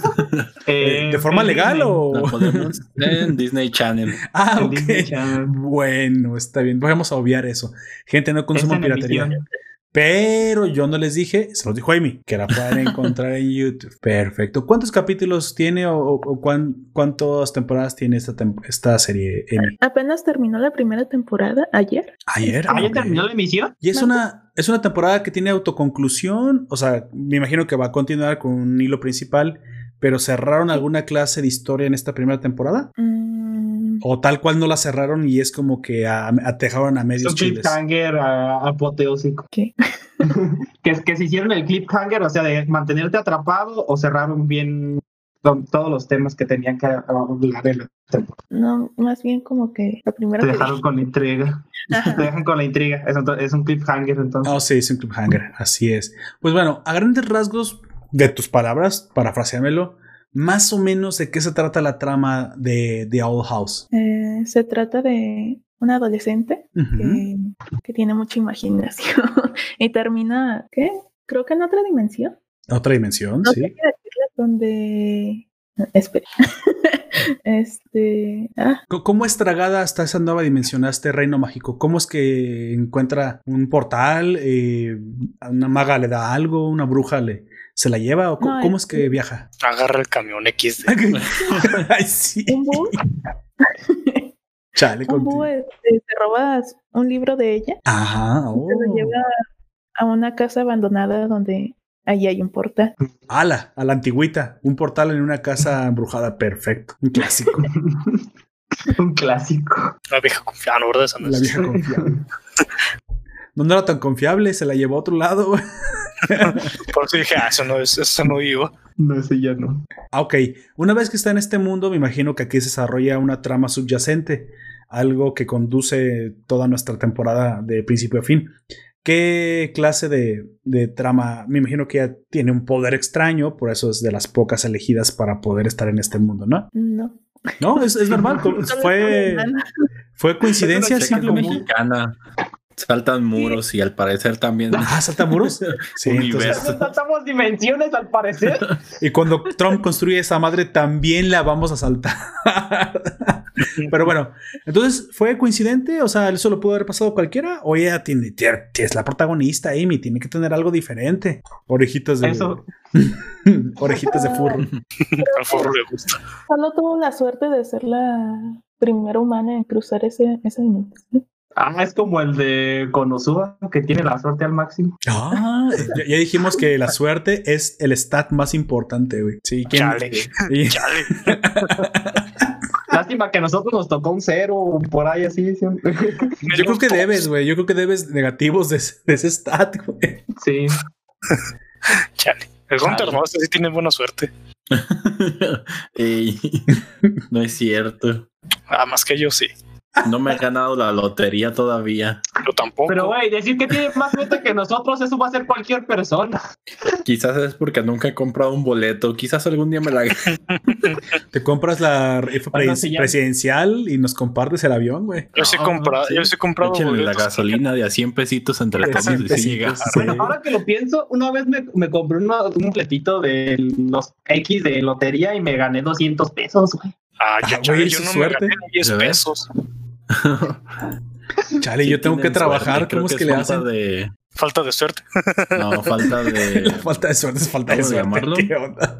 ¿Cuál es esta cosa que haces la, ¿El la gente? Ah, No de intentarlo, de... Tiene un nombre. Ah, o sea, tú piensas que el, que el pobre es pobre porque quiere. No, yo pienso que el pobre es por pobre porque no hace nada. Ah, corolario de porque quiere. Porque no quiere hacer nada. Porque O- no quiere dejar de ser pobre. A la madre. Esto levanta muchas pasiones. Mejor dejemos eso para otro debate. Por eso te digo, o sea, no puede que yo no tenga mucha suerte, pero a lo mejor sí dije, ah, mira una oportunidad y la agarré. Dicen que eso es la suerte, es cuando se junta el, talen- el talento con la oportunidad. Y el talento no es otra cosa más que la perseverancia. Así que pónganse a leer libros. Lean Emanon para que comiencen con algo de cultura. o Para que sean Emanon. como Gunter. Parece que no, mira. Te, te voy a decir, déjame hacer un pequeño partaguas. Si tú tienes problemas para leer algo que te va a educar, porque obviamente es un poco difícil, al principio es duro, comienza a leer entretenimiento. Pero también comienza a avanzar en, el- en tu complejidad del entretenimiento para que se te vaya ablandando el Ah, camino y pues Mira, más te, fácil. te digo lo que hace rato publicó uno de mis maestros, gran maestro, doctor y no sé qué más. Ajá, ajá. Eh, decía que uno como creador mm, de escritos de lo que gustes debería de leer más cosas todo lo que él pueda porque de la misma calidad que lee va a salir algo de igual o mayor calidad Ah, como obra Estoy completamente de acuerdo. Completamente de acuerdo. Es que la creatividad no es, no es otra cosa más que copiar, o sea, absorber el conocimiento que otros han, ge- han generado hasta que tú también ya con tu propio, que si todo el mundo lo tenemos en nuestro interior, con tu propio conocimiento generes algo nuevo basado en lo anterior. Eso se llama inspiración, no tiene nada de malo. Eso es obvio que no hay nada, nuevo bajo el sol. O sea, es raro que vayamos a ver quién fue el primero que se le ocurrió esta figura o esta combinación de colores. Pues, vamos a llegar con los egipcios, no sé, con los fenicios, obviamente. Pero tu propia cosmovisión del mundo es así, es tuya. Es única e irrepetible. Ahí sí eres único e irrepetible, amigo. No tienes por qué andarte poniendo mallas este, de red ni andarte pintando de payaso la cara. Nada de eso. Pero no, volvamos. Amy, me comentaste, Owl House sigue a luz. Esta chica se encuentra un portal en una casa abandonada, llega a las Islas Sirvientes y aquí comienza su aventura, ¿no? Tengo entendido que por ahí encuentra a una chica llamada Eda y, y bueno, se hace su amiga. ¿Puedes hablar un poquito de Eda? Ah, ¿Qué te pareció el personaje, su personalidad? ¿Cómo es que, cómo es su relación con Luz? ah, ah. De Eda, Eda, la amiga de, de Luz. Sí. Este, conforme avanzan los capítulos, este se va convirtiendo como en su mentor, más o menos. Ah, ok, ok. ¿Ella es, tiene magia? ¿Es, ¿Tiene poder? ¿Es una bruja? es un- ¿Qué es? Es una bruja. Ah, ok. ¿Qué, qué es- entonces, Luz, que no tiene poder y que no tiene nada que hacer aquí, ¿cuál va a ser su diferenciación o cómo es que puede llegar a sobrevivir dentro de este mundo? Ah, Supongo que como nosotros aprendiendo. Aprendiendo, yendo a la escuela. O si no. Pues sí no es en lo que se convierte prácticamente se vuelve aprendiz Ah, ¿se vuelve aprendiz de bruja entonces? Aprendiz que aprende, XD. Aprendiz que aprendes. Espero que sí. Si no te imaginas. Pues no mames, como. Entonces, Luz ahora tendrá una mentora que le enseñará a ser bruja. Esta es la historia más o menos de la heroína de, de Old House. sí, así. Bueno, dime, ¿qué, en este viaje, ¿qué fue lo que más te gustó? En el viaje de luz, la historia, el diseño. ¿Qué fue lo que más, lo más rescatable y por lo cual tú recomendarías la serie? El diseño. El diseño. Pues me imagino, pues, porque Sí. tú estás más cercano a la parte artística. ¿Qué, qué partes del diseño te parecieron, o sea, que tú recomendarías? ¿Te pareció técnicamente buena? O sea, que es difícil de hacer, la combinación de los colores, la fotografía, de todo el área técnica que me estás recomendando, ¿qué es lo que a ti más te parece llamativo? Mm, todo, jeje. No, no, Todo. Ah, creo que los colores. ¿Los colores? el manejo de la paleta de colores? Eh, ¿Es como, como cálida, como vivaz? Bueno, estoy diciendo palabras al azar, ¿eh? porque yo obviamente de esto no le sé. Pastel. Acabo de matar un dengue volando. Mierda, estaba rojo. Dengue. Bueno, sí, ya saben, si me muero era por eso. Perdón, ¿en qué me quedé? Ah, sí. Entonces la paleta de colores, ¿verdad? Eh, si pudieras decirme algo que no te gustó de la serie que le cambiarías o algo donde podría mejorar una hora de oportunidad que tuviera, ¿qué sería para ti? Mm, Creo que, no sé, que tuviera más detalles en la historia. tal. Ah, que desarrollan más los personajes o el hilo conductor de la narración principal. O sea, el mundo, o sea, me refiero al mundo, a por qué está ahí, cuáles son los enemigos, el detalle de lo de, de por qué tiene que convertirse en una bruja, o específicamente se te, se te hacen planos los personajes. En la protagonista se me hace algo plana. Ah, ok, necesita, necesita desarrollo. No como Shira, tú estás hablando No de la personalidad. Tenías que salir con eso. Y he visto muchos memes de chinga tu madre Lilith con esa morrita. que- ¿Cómo se llama? Luz? ¿Quién es No. Lilith? ¿Quién es? Que es la madre. Es Es la. Lilith es la de Stark. Es que se No. parece a la otra que sale de aquí. Eh, Tengo entendido que está relacionada con Edalyn, ¿no? Eda se llama Edelyn Clawthorne, Lilith se llama Lilith Clawthorne. Supongo que han de ser, pues, hermanas o primas o yo que sé, algo así. Hermanas. Hermanas. Lilith Clawthorne, que es la hermana de la mentora de Luz, es la antagonista principal, entonces, o una de las antagonistas. ¿Por qué le mandan a pintar su madre, amigo? A ver, usted eso sí no lo sé. ¿Por qué ese meme? No sé, bien eso que lo preguntaríamos a Amy porque ella sí lo ha visto. A ver, Amy, Yo ¿por sé qué? por qué, porque vi un meme, pero mejor que lo explique Amy. Amy, ¿por qué todo el mundo le hace memes eh, ofensivos a Lilith? Ah, porque no, eh, vendría siendo un spoiler. No importa, no importa, spoiler. no. Podrías A decir simplemente por culera Bueno, ya- o algo así. Ya avisaste que es spoiler. cálmate, que ya están advertidos. Están advertidos. Ah, caray, sí es cierto, yo no avisé, qué sé. Ni modo, dale. Bueno, avisaste que es spoiler, puedes decirlo. No, sé- no sé si ya lo mencionaron, pero Eda tiene una maldición, Ah, no, no, no. A ver, cuéntame. la cual la hace convertirse como en un tipo búho. Por eso le, le Oh. llaman, ¿cómo? La dama búho. Este, Pregunta, ¿ella fue la que se robó el libro de luz para llevarla al portal? no, fue su... El, bu- el bu de ella. Pero específicamente seleccionó a luz. Mm, no. ¿O fue este, la primera morra que se encontró el búho? Yo creo que la morra vino, eh, ella quería querer el libro y la morra vino como parte de la cajita. Ah, sí. Tráeme un libro y me lo trae con morro. ¿Qué, qué onda? ¿Quién es Gunter? Genial, premio doble. Ah, lo acabo de admitir. Ah, Ahorita estoy llamando al FBI. Amy, una pregunta. Respecto, acabas de decir que la, la, prota- o la, la maestra eh, se convierte en búho. ¿Eso es voluntario o no puede dormir de noche? Preguntas No, que no nos dejan Te- dormir. te te decir eso.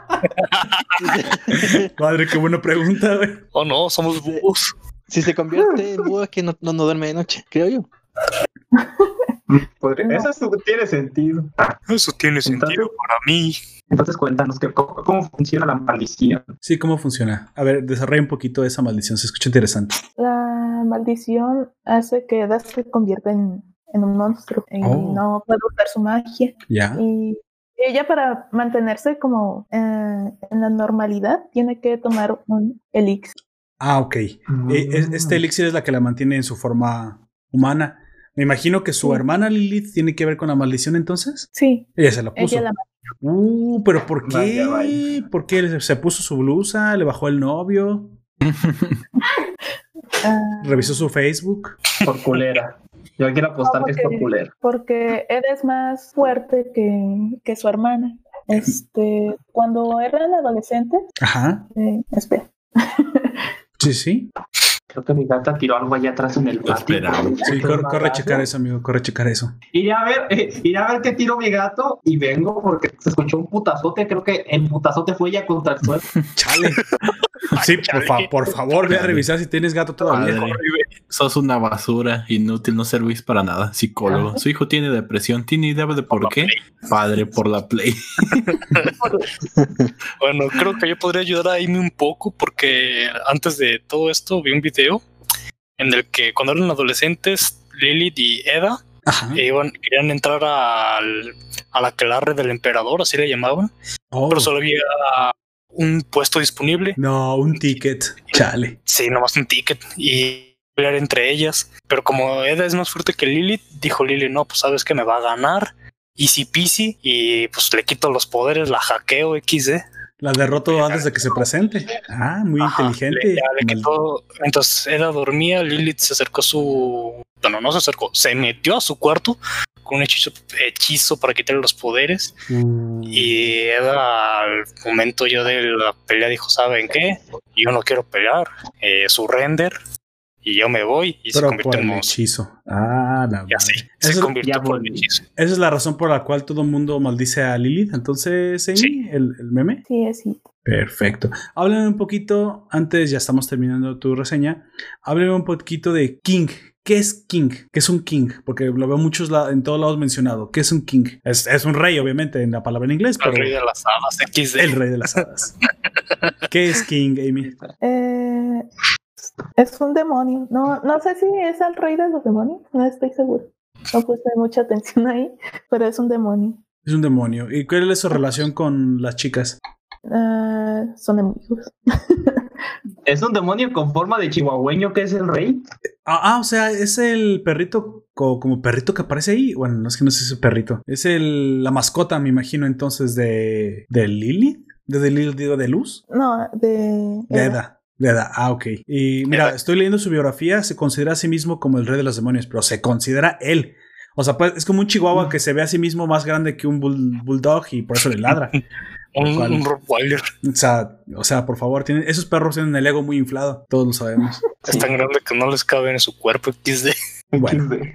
¿Algo, algo rescatable, algo más que quieras mencionar que te haya gustado de la serie, Amy? eh, el ship que hay. Un ship, no me digas que Luz ex Eda. no, no, no. Ah, gracias a Dios. Entonces, ¿de quién y quién? Hay un personaje que se llama Amity que trabaja, que estudia. Amityville. Ujú. Amity Affliction. Amityville. Ujú. Sí, estudia en la academia Hexite con ella, ¿no? Ajá, Ah, y con ella es el ship, entonces. sí. O sea, tanto Amity como Luz se revelan No. bisexuales. No, este, por el momento solo Son amiguitas. se ha notado que Amity Solo una. por Luz. O sea, es en un sentido. Luz no le. Aparte hace es un caso. dere, güey. Es un DR. Por de parte de Luz no saben. Ah, ok. Hay un, hay un ship. ¿Algún otro personaje que nos quieras mencionar que valga la pena o alguna otra situación? No. Ok. Bueno, damos por cerrada entonces tu recomendación. ¿Sale? ¿Es, ¿Alguno de ustedes también a la ha visto? que el Una- 17 llega, 17 de noviembre llega Disney Channel por fin, Ah, Disney Plus. Disney Ma- Plus, Ah, aquí. Ok, Sí. perfecto. Y Latinoamérica. para que puedan ver a, a Mulan a t- 300 pesos más, aparte de lo que pagaron. No sé qué es más insignificante, esa noticia o la, o la de que Messi deja el Barça, güey. Creo que, la- que deje. Messi el Barça me, me- me es más importante, creo. Todavía. Bueno. Algo más importante es que Ibai no va a retransmitir el Mundial del LOL. ¿Por qué? Lo, eh, No, los no le de dieron Bayern no lo permiso. dejaron, güey. Chale. Lo retransmitimos nosotros en Nación Poperto. Confunden a, a- al Dead con Messi. ¿Qué? ¿Quién No es sé, de? Es un meme que se hizo en su comunidad. Un Chale. YouTube, un streamer que es, es- que es gordito. eh. ¿Y se parece a Messi? Se parece más. Honestamente, no. Sí, pero- ¿A mí? A la madre, pero, pero yo ya no estoy gordito, quiero creer. Yo, yo, yo quiero preguntar a Oyak, Eh, ¿el gato sigue vivo? ¿Y a Juan ah, con sí, Maluma? Le cayó, le cayó A Deadwolf, ¿no? un bote encima. No sé, es un que bote Jo- encima, José Luis López dice ya y a Juan con Maluma. No sé ni a qué Ah, Juan se refiere. a Juan Guarnizo. Ah, con Maluma. Chale. Bueno, ese sí es, ese sí es una- un rostro que no me gustaría tener. Me, me- me acabo de perder. Eh, el gato de Gunter se parece a Maluma. no. El gato de Gunter se- El Juan Guarnizo, no. el Juan más uno de los amigos del Dead. Ah, Este, Yo a estoy igual que le- Don Comics. Ah, sí, youtubers centennials. Sí. Claro, claro, claro. Sigan hablando de eso. güey. sí. Pues, Eh, ¿qué- qué que pasó estaría? la palabra ¿Tu edad, Y- más o menos? y Maluma es que me preguntaron qué pasó con el gato. Pero la ven Está bien, Centennials, No, le cayó un bote encima. Y el Juan sí es de nuestra edad, así que podríamos ser A la madre, y- podría ser Nación Poperto, el futuro de. Nación Poperto. ¿Qué? ¿Qué está pasando? Ya me volví a confundir. ¿O Ok, no? Es que el Dead tiene como 31 31 años, 32. Y Y- Juan Guarnizo tiene 22 o 23. Pero mira, ni yo soy futbolista famoso millonario, ni, ni Dead Wolf es cantante famoso millonario, así que, pues bueno, somos la versión Tal pobre de. Messi y Maluma. Tal vez, tal vez próximamente, pero en un futuro tal vez muy lejano. bueno, está bien. Sí, Sí, no pierdas, no pierdas la esperanza. No vaya a creer, no vaya a creer que, no vaya a creer a gente que estamos borrachos ni nada, pero este, este guion medio confuso es un homenaje a Rick and Morty. O cualquier guion de Rick and Morty. Ah, ¿Ah perfecto. Me gusta. Sí, no tiene sentido ah, los guiones de Rick and Morty, amigo. no tiene sentido. Nada, no, no. Vas a. Nada tiene sentido. bueno, está bien. Un último comentario, algo más que nos quieras dejar, Amy. Si no pasamos a la siguiente recomendación. Mm, no, ya. Ok, le damos finalización. Perfecto.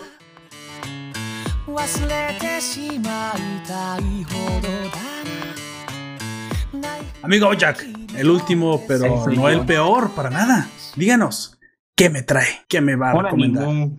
Un Ya anime. que nadie de- habló mucho de animus, yo soy el otaku culiao aquí. Usted es el que viene a rescatar la parte de anime de Nación Poperto. Me gusta la idea. Así es. Taco culiao, ¿qué me trae? Este. les vengo a recomendar una serie que se llama Decadence. Decadence. Sí, como, ¿Como la- decadencia? decadencia en inglés, pero la Deca Young Dance. Ajá, es Deca-Dance, porque, bueno, esto, eh, la serie se ambienta en un mundo posapocalíptico en el que casi toda la humanidad se extingue y, se, y solamente se centran en Ah, no. una especie de máquinas gigantes Ajá. y en la que nosotros nos centramos, así se llama, Decadence, así se llama la ciudad gigante en la que ellos viven, en la que Mm. viven los que son los tankers, que somos nosotros los humanos, y los years, que son como una especie diferente, porque son- se parecen a los humanos, pero son de color verde, morado, azul, de, y pues Los meca, otros mecas, básicamente. ¿Son, form-. ¿Son mecas antropomórficos? Es que es lo que no te entendí. no, son, son del mismo tamaño de una, de una persona. Y conviven con ellos, eh, y pues. Según y- pues, sería mutante. Ajá, podría, podría decirse que son mutantes. Este, y ellos eh, en su decadence, que se, así se llama la. Como ya dije, el- es que no se, es que no se puede decir que es una, eh, un castillo. Es como más una fortaleza como la de máquinas mortales. No sé si hayan visto esa película. Sí, sí, sí, sí. La fui a, a ver el cine, eh, los 50 pesos pero gastados, güey. Sí. Sí. Pero imagínate eso, pero en vez de utilizar cañones y todo eso, el arma principal de esta, de esta fortaleza es que junta una especie de manos y le da un putazo a la bestia. güey. A la madre. A ver, entonces las dos facciones son humanos normales y humanos de colores. Ajá. Y los Gadol. Los Gadol que son, eh, digamos que los, eh, los animales evolucionaron Furros. para matarnos. No, para matarnos, no, porque hay, el, eh, digamos que hay una babosa como de 15 metros, güey. Ah, la madre. Oh, Y hay ca- otros que bestias salvajes. Que parecen como espirales. Ah, so- y hay, hay uno que se parece a un caballo, pero que avienta púas como si fuera un puercoespín. A la madre, ¿qué es Y Avatar? Me gusta mucho el diseño de los Gaddles en general. Este, y bueno, la historia se centra en Natsune y Kaburagi. Natsune es una chica que de como uno de unos 14 años que Gunter quiere darse por alguna extraña razón. Yo madre. nunca dije eso. Eso tú lo pusiste en mis palabras. La razón no es extraña, amigo. Ya los que siguen a Sumo Perto ya lo decía. Bueno, sí. Tú lo agregaste. Yo nomás dije que se veía waifuable. Bueno, No sabíamos su ser- edad ni su contexto. Tú metiste todo lo demás ahí. No, no te reflejes remito. en mí. Ah, tenemos más pruebas aparte de esa de que te gustan menores, Gunter. No, Este- no, no. o sea, es como Becky G, pero es al revés. XD. Eh, que parezcan de menor edad. Eso es muy diferente. Ah, la madre. Lolis, lolis. Básicamente en todo el estricto sentido de la palabra lolis. Recuerden que los lo- la lolis no es pedofilia, es mayores con Tranquilos. estrictamente no. Eh, Bueno, está bien.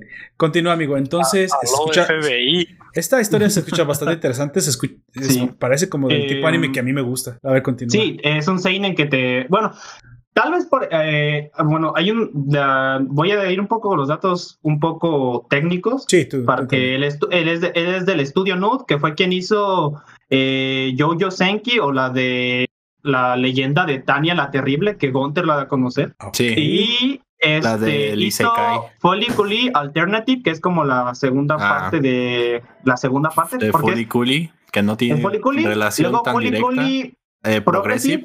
y luego es el Alternative, que es como la, es como una tercera parte en el mismo mundo. Ah, y ya. pues esta serie es un estudio, es un estudio bastante joven porque la de Jojo Senki es de 2017 y es el- su primer trabajo prácticamente.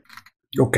Y el director o directora, porque no sé qué, cosas eh, chidas. es Yusuru Tachikawa, no sé si sea hombre o mujer, eso no, no me lo, lo busqué y no me pareció su Su quién sexo. era ni nada. Ajá.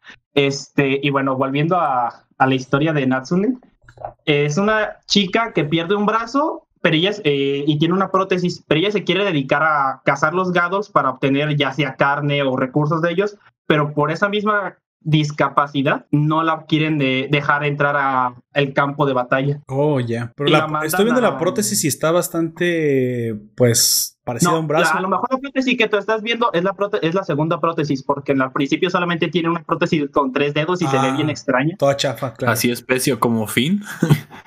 Ándale. Este, y pues la mandan, en vez de, el- la dejan salir, pero en vez de ir a pelear, es de la que reparan Decadence para que no entren los monstruos. Es la que parcha la- las paredes. ya. Pues La- supongo de que albañil, hay pues, progreso, güey. De albañil. Supongo. Sí, y allí es donde conoce a Kaburagi, que es el, como el jefe de todos los que reparan eh, la, la nave, podría decirse. Es que no sé cómo decirle. La fortaleza. La fortaleza móvil. Y-. La wea esa. La wea La que se mueve. esa. Y, El cosito del coso. El coso. y en, el, en uno de esos momentos en los que ellos se están reparando, hay un ataque de Gados a Decadence y eh, tanto ella como Kaburagi se caen de donde están colgando o reparando y quedan en medio del campo de batalla. Y entonces Kaburagi Mm. empieza a Ataca matar con como Gados. 60, Perfecto. 70 de esos Gados de un solo madrazo y es, y es como de, ¿qué? se supone que era un, un, viej- un señor bastante amargado que solamente se dedicaba a eso y es como cuando descubre que Es el tiene- maestro albañil, pues. eh, de- pasa de ser maestro albañil a maestro de artes marciales. A maestro guerrero, güey. Vaya, suena interesantísimo, ¿eh? O sea, ya, Sí. ya la estoy Eh, descargando. Digo, viendo se ve. Este, mucha gente la dejó en el segundo capítulo por el plot ¿Por twist qué? que tiene. Este, por- el plot twist es demasiado cabrón y si se los digo, se los puedo No, arruinar. déjamelo entonces, déjamelo para ver. Yo mismo lo, No. lo decidiré. No les voy a decir, solamente les voy a decir que, digamos, había el 80% de la gente que empezó a verlo, lo dejó por eso, Ok. porque no les gustó un plot twist. es un plot twist demasiado fuerte y demasiado cabroncísimo. Yo no sé de a qué te Como refieres. que, no está- como que nadie, eh, nadie se esperaba que fuese un plot twist tan grande y por eso como de, nah, eh, ya no quiero ver ese. Somos Y los malos. gente dejó de verlo. y Esa basura, ¿ok? Pues yo no quiero esa chingadera. no porque fuese basura, sino porque es como de que te habían puesto en un contexto y luego te ponen uno completamente distinto. Ya entiendo. Ah, no. Bueno, eh, se escucha. Me parece ridículo que la gente deje de ver una serie solo porque creyó que iba a Sí, ser algo Recuerda diferente. O A sea, otra serie, así como lo dices, había una serie en la que había un chico que su padre era investigador de, de arqueología y determina pues él desaparecido, pero un día le llega un, un paquete del papá, que porque pues, ya ves que cuando mandas cosas por correos claro. de, del país Ponen se tardan el un montón en llegar. Entonces, eh, pues llegó varios meses después de que había desaparecido el señor y es una especie como de control, un artefacto pues antiguo con un con distintas gemas y funciona como en la película de Click, puede detener en un momento y regresar a ese a ese guardado que hizo. O el control de que hace eh, que le hace Rick a Morty Ajá. en- que el, bueno, es- se hizo bastante famoso todo ese clip en el que está regresando en el tiempo. Sí, ah, pues algo así. Y entonces, hasta la mitad del anime, tiene esa trama de que está usando ese artefacto para arreglar las cosas. Y yo me imaginé que iba a seguir a, a- y que Como iba el- al. Ajá, Como el filo del mañana, sí, Mm, algo así. sí. parecido. Que iba a seguir, pues, arreglando cosas o descubriendo para saber qué le pasó a su papá. Sí, claro. Porque él está seguro de que está vivo. Entonces, a mitad de la serie, dejan todo este mundo. Todo el principio de la serie está bien fuerte. Hay muertes, casi intentos de violación y no sé qué más cosas. Suicidio y todo eso. Y te- toca verlo sufrir un montón al protagonista. Y al te digo, mitad de la serie en adelante, termina en otro mundo, pierde el control Sí.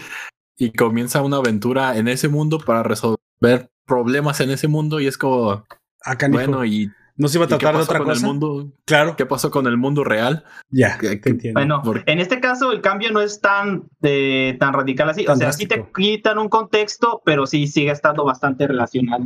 O, o sea, también aquí hay un contexto, pero como que pues sí te saca de onda y es como de, pues Sí. a ver, la, Sí, la sí. historia que ya me planteaste en el otro va más de la mitad de la serie y Es como Violet Evergarden. Yo Me- pensé que iba a ser gustaba. una, un robot de peleas en la guerra y terminó siendo una escritura romántica. Pero bueno, está bien. Digo, En el que tiraste lágrimas cual Magdalena. no, el soldado, güey, el soldado. Chale. Le estaba habla- Pues, escribiendo a su novia que nunca fue, güey. chale, buenos plots, pero otros pues, sí te sacan de onda. Sí. Yo pues desde hace mucho, eh, esta era como digamos las promesas de esta temporada, porque todavía está en emisión, y fue eso fue precisamente lo que me hizo que me llamara la atención. Sí. Cuando yo vi eh, este plot twist y después me di cuenta de que mucha gente lo había dejado ver, por eso me quedé como de, ¿qué pedo? ¿Pero por qué? Exactamente. Ajá, fue como de, no mames, la serie está, eh, sigue estando buena, no. A mí me parece una, ma- una forma muy tonta pues, de dejar una serie. El plot twist es Este, como de, o pues, sea, quien. pensabas que fue un gancho infantil y se volvió más seria, fue de acción y se volvió de fantasía. ¿Puedes hablar un poco acerca del, del plot en ese sentido? No, es que. O de plano sería un spoiler. personaje. Sigue, eh, sí, de plano sería un spoiler, pero Ah, ok, y un spoiler bastante grande. Pero Bueno. hace cuenta que te plantean el ambiente serio y se, pone, se vuelve un poco más leve, pero por digamos que cambia mucho el diseño de, del, de ciertos, del- de un personaje. ¿Recuerdas cómo se Claro, llama entiendo. una que estuvo también en era de eh, Rocales? De que Pero no se te se te fue y no te entendí nada. Vamos, cómico. No. ¿A cuánto No, le pasa seguido eso en los Sí, de repente. Está hablando y de repente se corta y tenemos que jugar al rompecabezas Sí. lo que dijo. Vaya, que de algo sirvan los Seinens. Eh, había un, un anime que salió también hace poquito en el cual eh, había prohibido como los reproductores o algo así porque eran como armas y había grupos como musicales. What? Me recuerda Ah, un poquito. el- ya sé cuál dices, el A eso. de. Eh, es, es de la pasada, no me acuerdo cómo se llama, pero güey, los reproductores se convierten en robots gigantes, es. no mames, ¿cómo no lo van a Ah, la va, bueno, pues, es- o sea, Bueno, Sí, es que por los eso reproductores son están- como amplificadores, ¿eh? Y Ajá. que se conectan a ciertas personas que tienen la habilidad de convertirlos en mechas. No, no Ah, por sí ok. solos los amplificadores. es como Monster Rancher que los. CDs se convierten en Pokémones, básicamente. Me Algo así. Pero un poco eh, pues. sin, sin lo infa- tan lo infantil, porque de re- a veces se ponía muy serio y a- eh, no sé, esa serie la- sí también la vi al principio, pero se volvió muy sosa con el tiempo. Bueno, amigo, dígame, de esta, ya no me, ya no sigamos por el plot twist y ya sabemos que vio, vio que mucha gente lo dejó. ¿Qué, qué es lo más rescatable o por qué me la, eh, por qué los oyentes eh, deberían de verla? Dígame qué, qué les recomendaría que fue lo mejor o que lo que usted más disfrutó. Sin entrar tanto en spoiler, puedes ir por encima Mm, lo que más los- algo lo que más me gustó es el gato el que adopta como mascota eh, Kaburagi Natsume, que es co- imagínate una, un, un delfín con patitas como de oruga, Mm. así chiquito, ¿Qué? así bien adorable. Así, me gusta mucho, se llama oruga. Pipe. Bueno, está bien. Me Pero yo me refería un poquito y- más a la, a la trama. Eh, ¿la, la recomiendas? O sea, ¿crees que va a ser Ah, sí. entretenido para Yo sí lo- a mí, bueno, ah, pues yo casi sale los viernes o no, los jueves el capítulo y lo estoy esperando con ansias. A mí me gusta mucho la trama. Eh, entre otras cosas, también me gusta mucho el diseño de personajes que tiene. eh, de porque los Years se nota que parece que no, se diría que son nomás humanos con otro color, pero hay algunos que, por ejemplo, pueden estirar sus brazos y se nota bastante. Y la animación también está bastante fluida. Me gusta mucho. Los humanos de colores, ¿no? Tú te llamas. Ajá. Bueno, ahí lo tienen. ¿Algo que no le haya gustado, amigo? ¿Algo que pudiera usted rescatar que fue de lo que lo más flojito de la historia? que te plantean el mundo y luego ya no sabes mucho de él, solamente sabes lo que pasa dentro de la base y sus alrededores. O sea, no está mal, pero también sería un poco interesante saber qué pasa con las otras, si, si es que todavía existen las otras máquinas gigantes que están por ahí por el mundo o algo así. Pues pero tampoco lo veo tan mal porque Recordemos que Attack on Titan se relaciona así. de acu- acuérdate que nos planteando el mundo, pero ya después de los muros para afuera vemos poco. Se centran más en ellos, se en centra- los ah, o sea, no está mal, pero en lo personal me gustaría un poco, no sé, que en algún momento se encuentre Decadence con Dance Deca, que sería otra, ya. otra entiendo. ciudad de estas. Sería, para mí sería algo bastante interesante. me recuerda un poco también a, a Tengen Topa. Ya ves que vivían todos en el hoyo Ujú, Ah, sí. sí, y salen y pues ya van conociendo a todos los demás humanos que todos hay. los demás. Si Pero- salen y ya no están en el hoyo. Pero eso es al inverso. Lo que también eh, quiero eh, decir es que esta serie no tiene manga, es una serie original. y es Ah, algo ok. que he visto eh, muy como un algo que se repite, pero en los animes que yo veo, que no me doy cuenta, y yo no sé que son animes original, pero por lo general eso es lo que yo veo.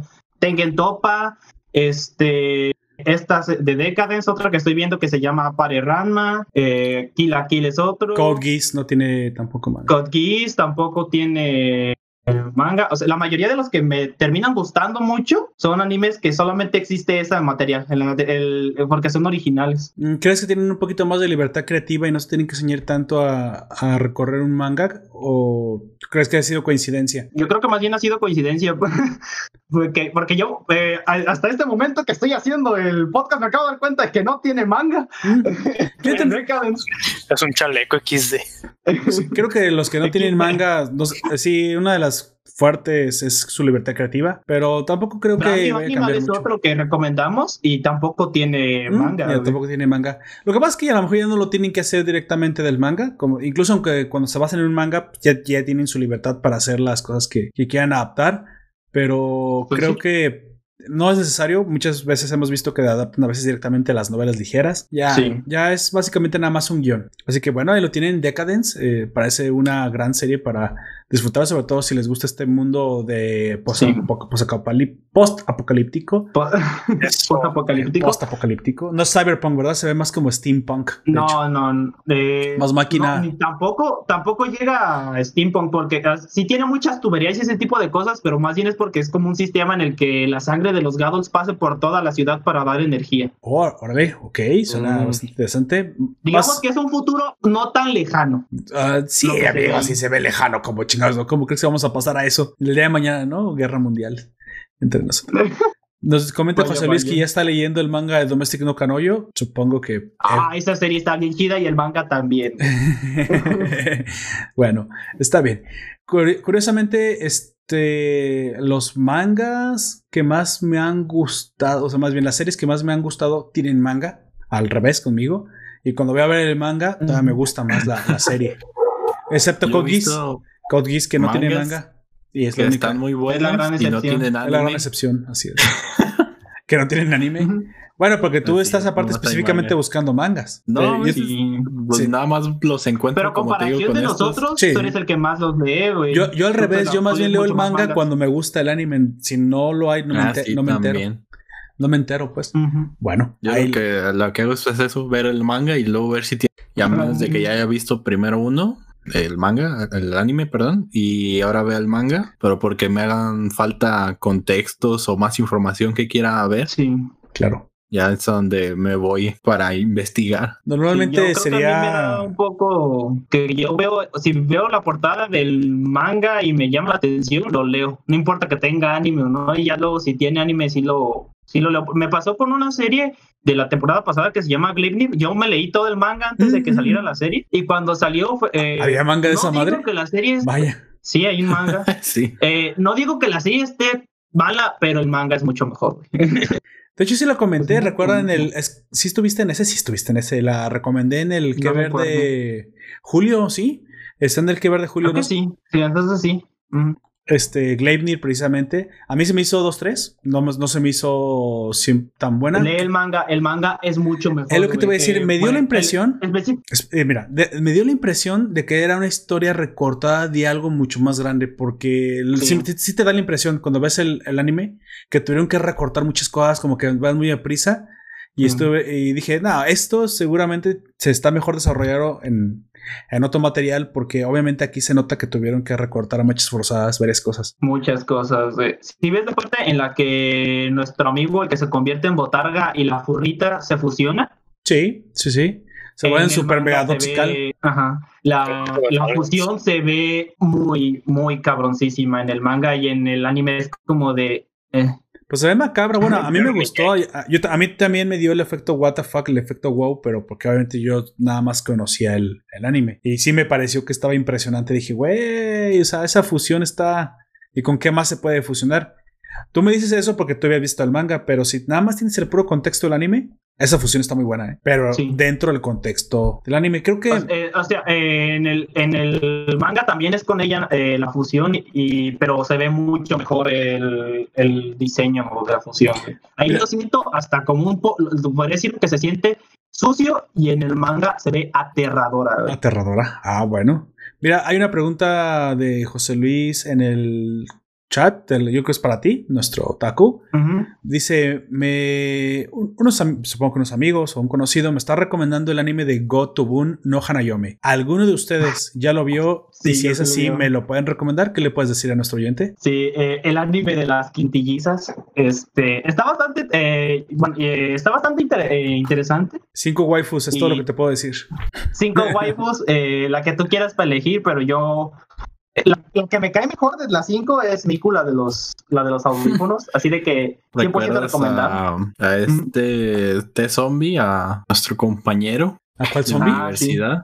Ah, ya, perdón. Sí. Este, una vez cuando estábamos en el salón, ya una vez que tú saliste, eh, llegué yo bien tranquilo y me dice, eh, güey. Le digo, ¿qué pasó? Me dice, ven, ¿has visto este anime? Y le digo, yo, ¿cuál? Y ya me enseña la imagen y es este de las quintillizas. Y le digo, yo, no, ¿por qué? ¿Está chido? Y me dice, sí, está bien chido, velo, güey. Están bien chidas las Y yo, Está chido. Y yo, bueno, está bien. Ya luego lo veré. Y, y luego me ah, pasaron dos clases y íbamos al receso y me enseña otra foto. Me dice, "Eh, ¿te acuerdas que te dije de las quintillizas? Y le digo, sí. Y me enseña una parte de un manga, pero resulta ser que ese era, pues digamos que más 18. Y yo como, de, ¡Ala! "Ah, caray. Era el doujinshi de las gentillizas. Sí. Chale. Sí. Bueno. Bueno, ahí lo tienes, José Luis. Parece que es recomendable por parte de Jack. Yo no lo he visto. Lo conozco, obviamente. el Lo he visto todos los memes, acabó, pero. Tampoco. Eh, El doujinshi manga parece estar bien dibujado. Se acabó, se acabó hace como un mes, más o menos. Ya se acabó el manga de ese Chale. anime. De ese anime. Bueno, ahí lo tienes. En algún momento tal vez lo voy a poner en mi lista de espera y, lo veré. Pues bueno, algo más antes de comentar, amigo, eh, de Decadence, algo que último que nos puedas decir. Si no, damos por cerrada tu recomendación. Véanlo y no lo. Eh, véanlo más allá del capítulo 2. En serio.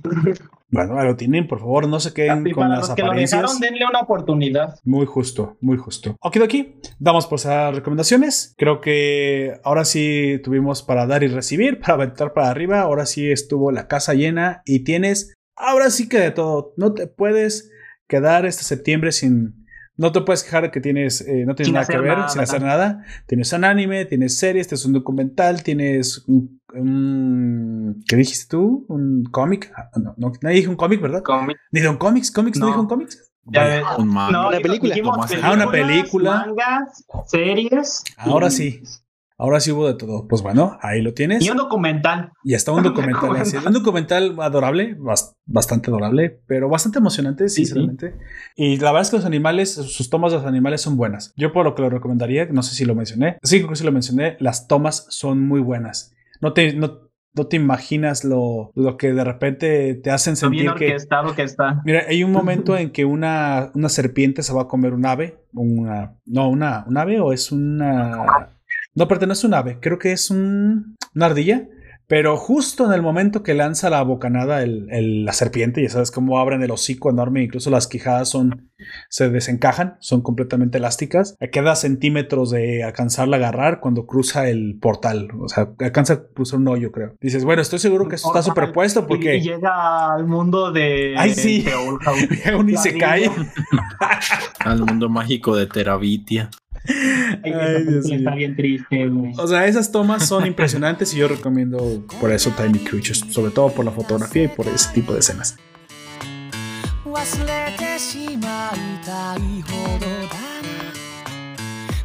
Pues bueno, damos por finalizado el podcast de recomendaciones. Ahora sí que tenemos todos los materiales bien, bien recomendados y para que tú no te quedes Bien estructurados. bien estructurados, con todas las justificaciones. Tú ya dirás que algo te guste o no te guste. Obviamente no te tienen que gustar los seis materiales que recomendamos, pero que, que ya dos o tres te, te gusten y los agregues a tu Sí. biblioteca personal, pues bueno, nos vamos por bien servidos, que ese es el objetivo de este tipo de, de podcast, de este tipo de programas. Pues bueno, antes de irnos, eh, me gustaría ah, dar un, un aviso. El, los podcasts sobre aviso no hay engaño, los podcasts de temáticos de anime, de series, de mangas, los estaremos haciendo con una estructura diferente. Si tú ya nos seguiste en el de Kokoku, que fue el pasado, ya te diste cuenta que redujimos el tiempo. Que ya no es como los otros. Ya no es una narrativa propiamente, ya es más un ensayo más, más estructurado, más de opinión y más enfocado a lo, cual, lo que nos haya gustado sobre la serie. Creo que esto es un esfuerzo El opening. de nuestra parte por hacerlo mucho más interesante y mucho, y mucho más dinámico.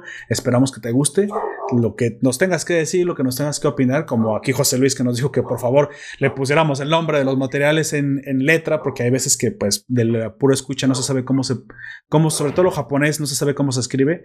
Es una buena, una- un buen feedback, creo que es una buena idea. Nuestros oyentes son los mejores, ya lo he hecho todo el tiempo. Entonces, por favor, déjanos en los comentarios al correo electrónico nacionpoperto.outlook.com. Nos puedes enviar tu feedback y siempre será bien recibido. No te pierdas nuestros podcasts los sábados 5 pm cuando podamos. Si no, avisaremos si se retrasa que van a ser el noticiero, un poquito más de cómics. Aquí con Don Comics, nuestro miembro chileno. O los domingos estos podcasts más tradicionales o de recomendaciones que estaremos haciendo los miembros clásicos de la nación. ¿Alguno de ustedes tiene algún comentario antes de irnos? ¿Una recomendación flash? ¿Algo que le quieran dejar a los oyentes? Yo tengo una Sí, recomendación flash. La digo ahorita si nadie tiene nada. Adobe Flash. Adobe Flash. Eso se murió hace mucho, Ya, amigo. ya, Ya ni existe. No, lo van a matar. Eh, Yo tengo- muriendo, güey, Este pero le van a dar el disparo en la cabeza ya definitivo en diciembre, güey. Adobe Chale. Flash. Chale. Le disparó en la cabeza, güey. Como que ves, eres- se nota que eres mexicano, ¿verdad, cabrón? No, no todos son ejecuciones, amigo. Yo tengo una pregunta. Eh, Sí, Derbez sí, sí. tenía un. Derbez tenía un. Un reality. Tiene. Ah, la el genio. Derbez. A ver, Dead Sí. Wolf, ¿tú sabes eso? Sí, Creo que tiene, no. está en Amazon, güey. Sí, y es una basura. Se llama LOL. Sí. Ah, Ah, sí. es que mira. Ayer eh, Don Roberto recomendó Pluto TV, que estoy viendo en este momento, y en un canal que se llama Pluto Reality. Fue una noticia, a usted le gustó. Desecho. Desecho en casa. Y sale Derbez y en este, no sé cómo se llamará, entre el pulgar y el- la muñeca donde se pone la sal para el tequila, Sí, sí, sí. en vez de ponerse sal, se echa, ustedes le dicen cajeta. Cajeta, sí. Este weón viene, se, se desparrama entre el pulgar y la muñeca, se desparrama cajeta, después agarra una hoja de lechuga ¿Qué? y lo ha hecho con una hoja de lechuga, con una hoja de, de coliflor, no sé cómo se llamará ya, y con una hoja, con una cáscara de naranja y se la pasa por ahí y se la come.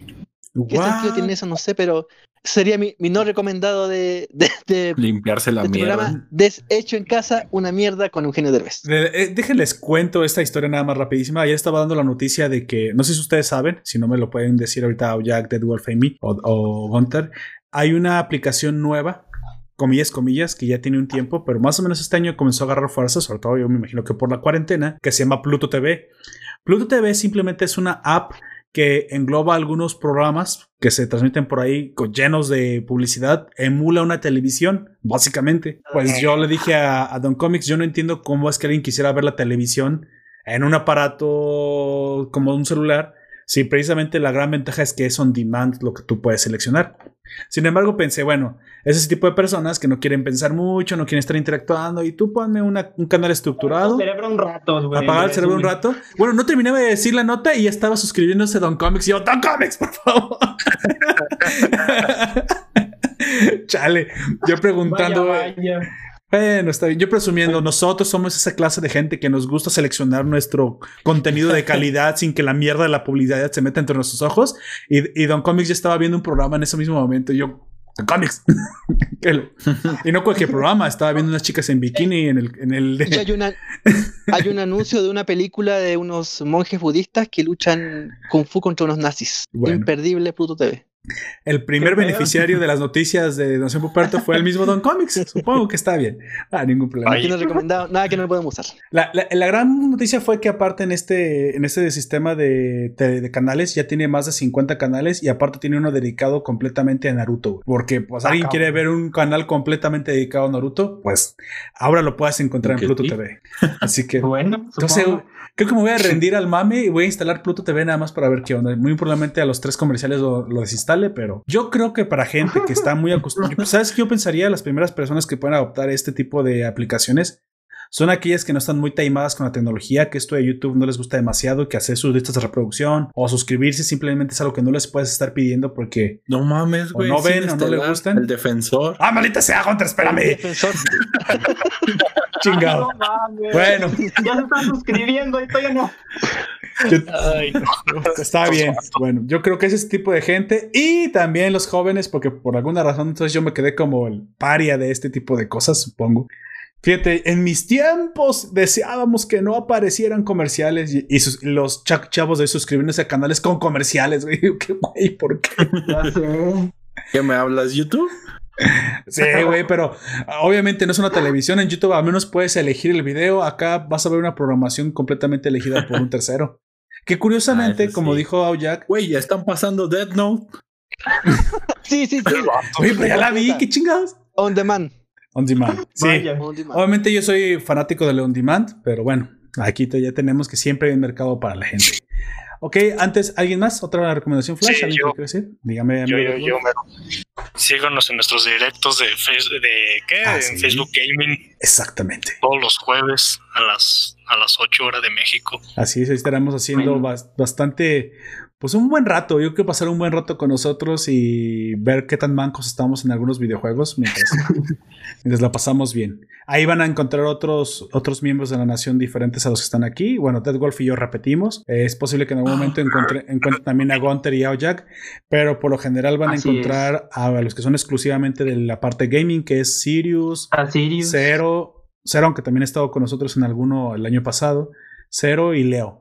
Sí, pero bueno, también por ahí pueden estar pasando un rato con nosotros y ver, pues lo hacemos el mejor esfuerzo que podemos y al menos el juego, el juego está chidoris, la transmisión tiene buena calidad. Terraria cuando dice José Luis. Ah, pues Terraria ya de una vez este el siguiente jueves. Próximo, Mira, próximo jueves. podemos hacer dos dos. días, lo que pasa es que yo soy el que me tengo que organizar para hacer dos días, ¿sí? Y por eso hasta ahorita no he podido. ¿Para cuándo hacemos- Eh, Hitman se puede jugar de multijugador no? Ay, no, Hitman. no le conseguí. No sé, pero sí. aún creo que. Porque está gratis. Pueden descargarlo. To- Creo Ah, que sí, todavía está gratis, En ¿eh? Play Store ahorita, Hitman. Hasta el próximo Epic jueves. Store. Pero de una vez, que de una vez vayan a pedir su Hitman gratis. Dos Ya con- lo tengo. Así es. Perfecto. Bueno, haces bien. Okidoki, yo antes de irme quiero recomendarles. em, ya se me olvidó, chama. Yo acabo de ver una, pel- una película, ¿ya ves? Bueno, lo que te acuerdas, yo voy a decir una rápido que se llama. Apare Ranman.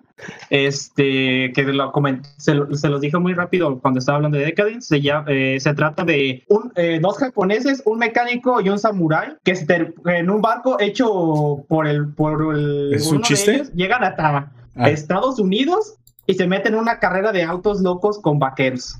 Y, a- y asesinos y ese tipo de cosas. Sí, es, está bastante, eh, bastante interesante la, la trama y esta de esta serie es de los mismos creadores de Angel Beats, Another, este por decir algunos que son como más o menos famosos, también está el de los dos de Fairy Gone o Fairy, no sé cómo se dice. Sí, sí, sí. Fairies Gone. Ya. Ujú. Está la primera y segunda temporada. Está Sí. interesante la primera. Ya no vi la segunda. Vaya, Y bueno, pues a mí me gusta, lo que más me gusta, eh, especial de, eh, por- tal vez porque también es parte de este estudio, es que el diseño de personaje es bastante interesante, eh, sobre todo Apare, que se lo pusiste tú en, el, en la miniatura o en la de notificación, Sí, que tiene el curiosamente. cabello rosa con dos chongos y rosa y blanco, y aparte tiene dos lunares en la boca, que yo pensé que eran pintura, pero son lunares que parece como si fuera, está extraño en los orillos de la boca. Ah, bueno. Pues entonces, eh, de hecho, sí, ese, también, pues ese anime también me pareció curioso. ¿eh? este Apare quiere hacer el auto perfecto, sí. También Y me es llama la de atención. los que se cortaron la transmisión cuando empezó la, lo de la pandemia y se, y se re- ¿cómo se reanudó. Se reanudó, así es. Bueno, ¿Aló? ¿Aló? Aló, aquí estamos. ¿Me oyen? sí, sí, sí. ¿Me escuchan? Ah, bueno, ahí está.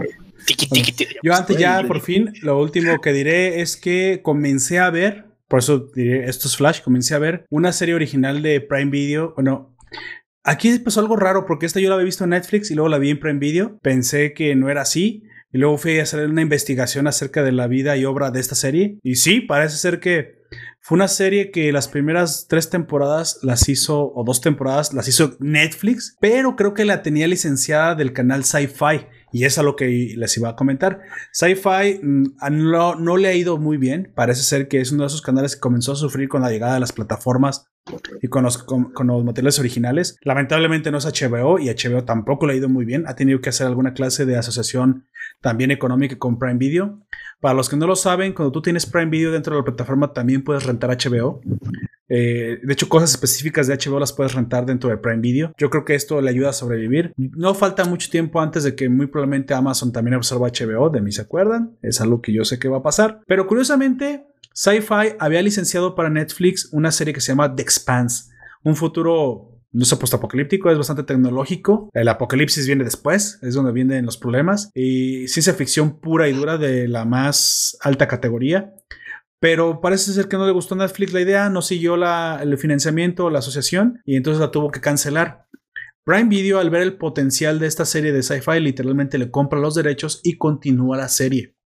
Curiosamente, es- le gustó, le vio el potencial a la serie. Y esta serie de Expanse, para rápido, nos habla de un futuro donde la humanidad ha conquistado otros planetas, específicamente Marte. La, la democracia ha evolucionado, ha evolucionado tanto que incluso Marte tiene su propio gobierno. Hemos también extraído muchos minerales del cinturón de Kuip- Kuiper. ¿Alguno de ustedes saben eh, cu- cuál es este cinturón? Es donde está Plutón y todos los demás planetoides. Ah, ya. Este, son como Ah, sí. dos o tres planetoides más Ceres y un tercero que no me acuerdo cómo se llama. Junto con Plutón son el grupo de los planetas enanos del cinturón de Kuiper. Pues bueno, la humanidad ha llegado hasta allá. Lamentablemente, estos, estos eh, planetoides que están externos, le llaman los externos del cinturón, o le llaman indirectamente los, los humanos que viven en el cinturón. Lamentablemente son como los pobres, son como mineros, y obviamente Marte y la Tierra son los gobiernos ricos. Y en algún momento pues, se quiere como que gestar una revolución ahí medio socialista, porque nosotros no recibimos beneficios, este, nos peleamos por el agua potable y allá en Marte y en la Tierra la pasan bomba. Como ya saben, sí, como siempre, las clases sociales se pelean. Y hay un momento en que parece ser que desentrañan una clase de ser vivo, mejor dicho, una clase de, de, de microorganismo, porque es un microorganismo bastante peligroso que solamente vivía en la parte externa del sistema solar. Este microorganismo es inteligente, forma colonias, como, es como un tipo de hongo de esporas, y así me imaginarán la amenaza que se viene. Algo más a lo tipo StarCraft, si alguno de ustedes jugó eh, Mm, ese juego, ya ven que los Zergs es una clase de amenaza Sí. biológica a la tecnología. Algo así, no a ese Como nivel, virus. no a ese nivel, pero, pero sí se siente bastante peligroso el, el lo que han descubierto. Esto al, al mismo tiempo que se vive una situación densa políticamente, ya que tanto la Tierra como Marte han estado en negociaciones de paz, eh, porque es, es como una historia parecida a la Gundam, a la Gundam Wing. Marte, que era colonia de la Tierra, se independiza y ahora es una potencia militar que amenaza la, ahora a la, a la Tierra y la Tierra apunta sus misiles a Marte y Marte apunta sus misiles a la Tierra y están en negociaciones diplomáticas por la paz, pero cualquier clase de ataque o malentendido puede desatar la guerra y la mutua extinción entre los dos planetas. Mientras el cinturón social, si digo el cinturón de Kuiper o los cinturoneros, quieren más derechos sociales, no les parece que sean los proveedores de los planetas y ellos no reciban, no sé, igualdad o derechos o privilegios. No, no sé qué quieren, sinceramente. Bueno, este tipo de conflictos políticos, obviamente orquestados por gente que nada más busca, populistas que nada más buscan poder, se ven en algún momento en primer plano y en otro plano la amenaza biológica que avanza mientras estos estúpidos se pelean entre ellos y no ven el básicamente el peligro que se avecina. Básicamente Vaya. como, como en Warcraft se peleaban orcos y humanos y nunca vieron cómo debajo de sus narices fue creciendo la fuerza de los undead hasta que fue demasiado tarde. Solo Tral Sí. pudo ver la verdad. Eso Tral. Pero bueno, ya La serie que sería el sueño húmedo de Isaac Asimov. es- Exactamente, parece extraído de la mente de Saximov y no, no dude que está basado en mucho de su, de sus libros o de su forma de pensar. The Expanse, una, creo que me atrevo a decir, la mejor serie de Prime Video. Hasta ahorita me ha dejado impresionado sus cuatro capítulos primerizos. Y son cuatro, son cuatro temporadas, creo que me las voy a beber. Me las voy a echar yo creo en un par de semanitas por el tiempo que tengo. Pero está, está todo, incluso lo que hizo Netflix. Incluso lo que. No, es que no lo hizo Netflix. Netflix lo puso como Netflix Original porque lo había licenciado de parte de Sci-Fi. Recuerde que los 100 es de Sci-Fi. Sí, sí. Netflix la pasa, pero lo licenció. Ellos, recuerda que Netflix hace aquí una trampita. Les voy a explicar rápido. Netflix tiene una trampa Te compran los derechos de distribución. nada y le más. pones Netflix Original, lo cual no significa, te oculta el hecho de no sabes si ellos están pagando por parte del producto o simplemente tienen los derechos exclusivos temporales. En ambos situación es legal ponerle Netflix Originals, ya que no están diciendo que ellos lo fabricaron, tal cual es el caso de muchos animes que ellos tienen Netflix Originals y no, no invirtieron ni un solo peso en su producción. Y también está el caso en los que ellos sí invirtieron tanto parcial o totalmente en la producción de la obra y también le ponen Netflix Originals. En el primer caso pueden caducar los derechos exclusivos de transmisión, como en el caso de The Expanse. simplemente los quitan. Ajá, y los compró Prime Video. Porque Gintama también estaba y la quitaron y creo que también tenía lo de Netflix Original. Exactamente. Aquí en este caso lo que terminó sucediendo es que Prime Video sí compró tal cual los derechos de distribución y los derechos de propiedad de la serie y ellos mismos con el Prime, con ¿cómo se llama? Con el Prime Studio. Ahora ellos siguieron la serie, tanto así que en la portada aparece Amazon Original y aquí sí le voy a decir que todo lo que tiene Amazon Original no son derechos exclusivos de transmisión. Lo fui a buscar, ellos sí ponen Amazon Original nada más cuando son derechos Cuando compran los cuando, co- derechos. cuando compran los derechos o ellos mismos son dueños de la, de la fabricación. producen. Ajá, O de sea la que tú dices que en este momento es mejor que Battlestar Galactica, que igual lo tiene Amazon Prime. Sí, en creo que es el digno sucesor de un Battlestar Galactica que muy, que muy probablemente fue la revolución en su tiempo. En este momento, mm, o sea, a lo que he visto, no he visto nada mejor que The Expanse y eso que The Voice para mí era el epítome de Prime Video. En este momento The Expanse, y- pero, pero también puedo estar hablando desde el gusto propio que de la ciencia ficción que a mí me encanta. De con esta- ficción. Actriz que decías madre de Lucifer, que tiene un extraño parecido a, a Nicole Smith, Así es. Esa, es que The Battlestar Galactica es un clásico, hay partes que no que envejecieron de la bien. Tengo Santo Reino. Pero aquí The Expanse, de- digo, desde el principio, la trama donde cómo va evolucionando, cómo es que mezclan la parte política y la parte de la amenaza biológica.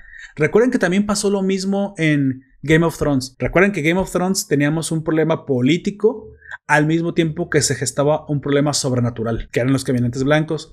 Y en algún momento hicieron colisión tanto el problema político como el problema sobrenatural pero manejaron siempre ambas facetas de la serie de forma magistral para que más o menos parecieran que Creo estaban que de fue forma parte de la magia de esa misma serie. Pues bueno, The Expanse Es hace lo mismo, Ese, pero a nivel planetario. es como bien, bien común. Hay un juego, no sé si lo han jugado, RPG me parece, que se llama Sacred, que puede elegir ser un mago, Sí, un Sacred 1, luchador, Sacred 2 y Sacred elfo, 3. Y es lo mismo. También lo mismo, ellos son es un mago que después se enfrentan a la amenaza del sur, que son orcos, eternos, o sí. Sí, es exactamente. Ya, hemos, ya hemos visto ese arquet- arquetipo de historia antes. El conflicto político que de repente es supeditado o superpuesto por el conflicto sobrenatural que supera al conflicto político de ambas partes. Aquí pasa exactamente lo mismo. El problema de la bacteria, me imagino yo, o bacteria, hongo o virus, no sé qué es todavía, parece que comienza a crecer, parece que se comienza a tragar partes de una estación espacial y nadie se da cuenta. Obviamente, y la única persona que se da cuenta es una persona o digamos un protagonista que se ve envuelto en medio de, de toda esta vorágine Los política. madrazos. Sí, exactamente. Y muy probablemente, aunque sea la única persona que lo sabe, nadie le va a creer porque pues obviamente es un don nadie. Es como... ah, no, sé, no sé quién sería en el, en el caso de Game of Thrones. Creo que sería el, el Jon Snow. Acá tenemos un Jon Snow. De hecho, se parece hasta Jon Snow el actor. Ahora que lo pienso. Se parece mucho. Tenemos un típico Jon Snow que por el conflicto político queda varado y termina descubriendo el problema de esta, de este ser biológico que comienza a carcomer todo.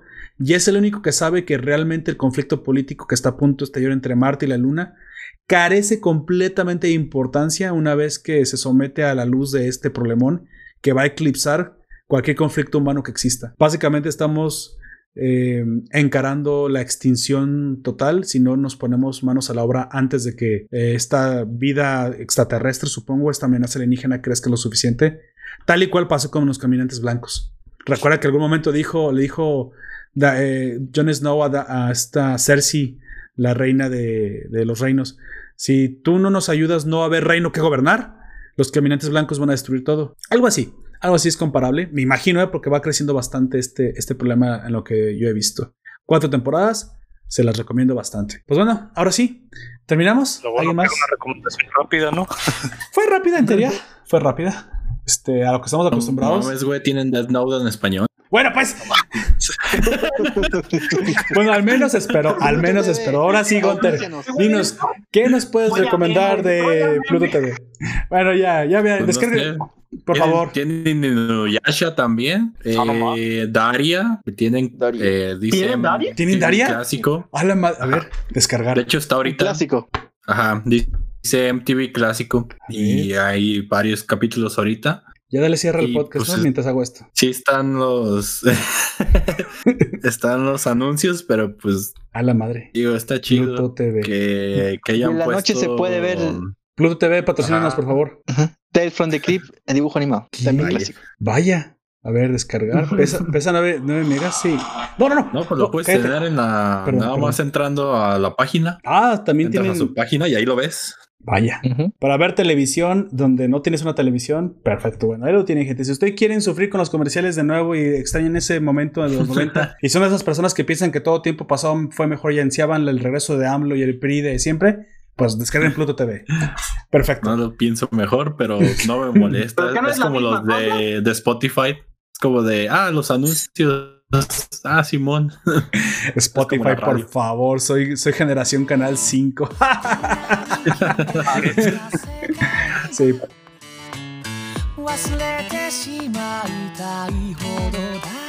ない Bueno, eh, ya, pues vamos a despedirnos. Sí, bueno, es. antes de irnos te recomiendo que nos visites en nuestra página web. Ahí vas a encontrar todo nuestro contenido, desde los podcasts directos, gameplays, las reseñas de, las, de los cómics físicos que hace Don Comics también y vínculos a su canal de YouTube. También ahí nos podrás contratar desde 4.99 dólares si quieres que hagamos un podcast a tu modo y al tema que nos propongas. Ahí nos hacemos comisiones, como dicen por ahí, hacemos comisiones Mecenas. mecenas.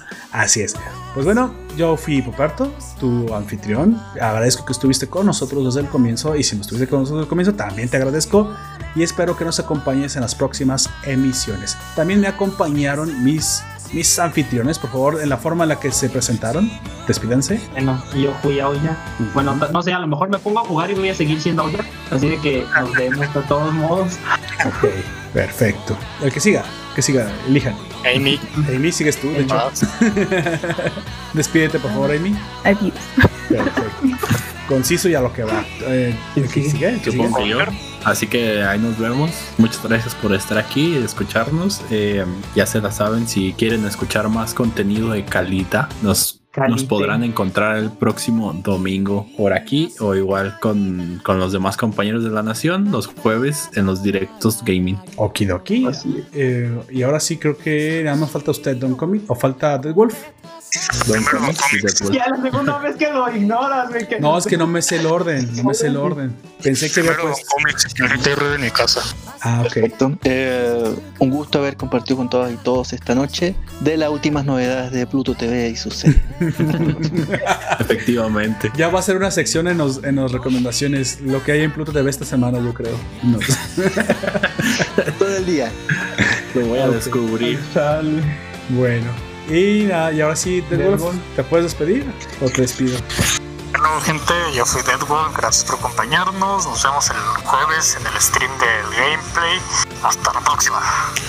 Ok, se metió a una olla para hacer. Mira, fíjate los efectos prácticos de Dead Wolf. Es que hay ruido en mi casa y estoy poniendo las manos en el micrófono para que tratar de que no se escuche tanto. Nah, le quitaste la magia, déjame en la duda.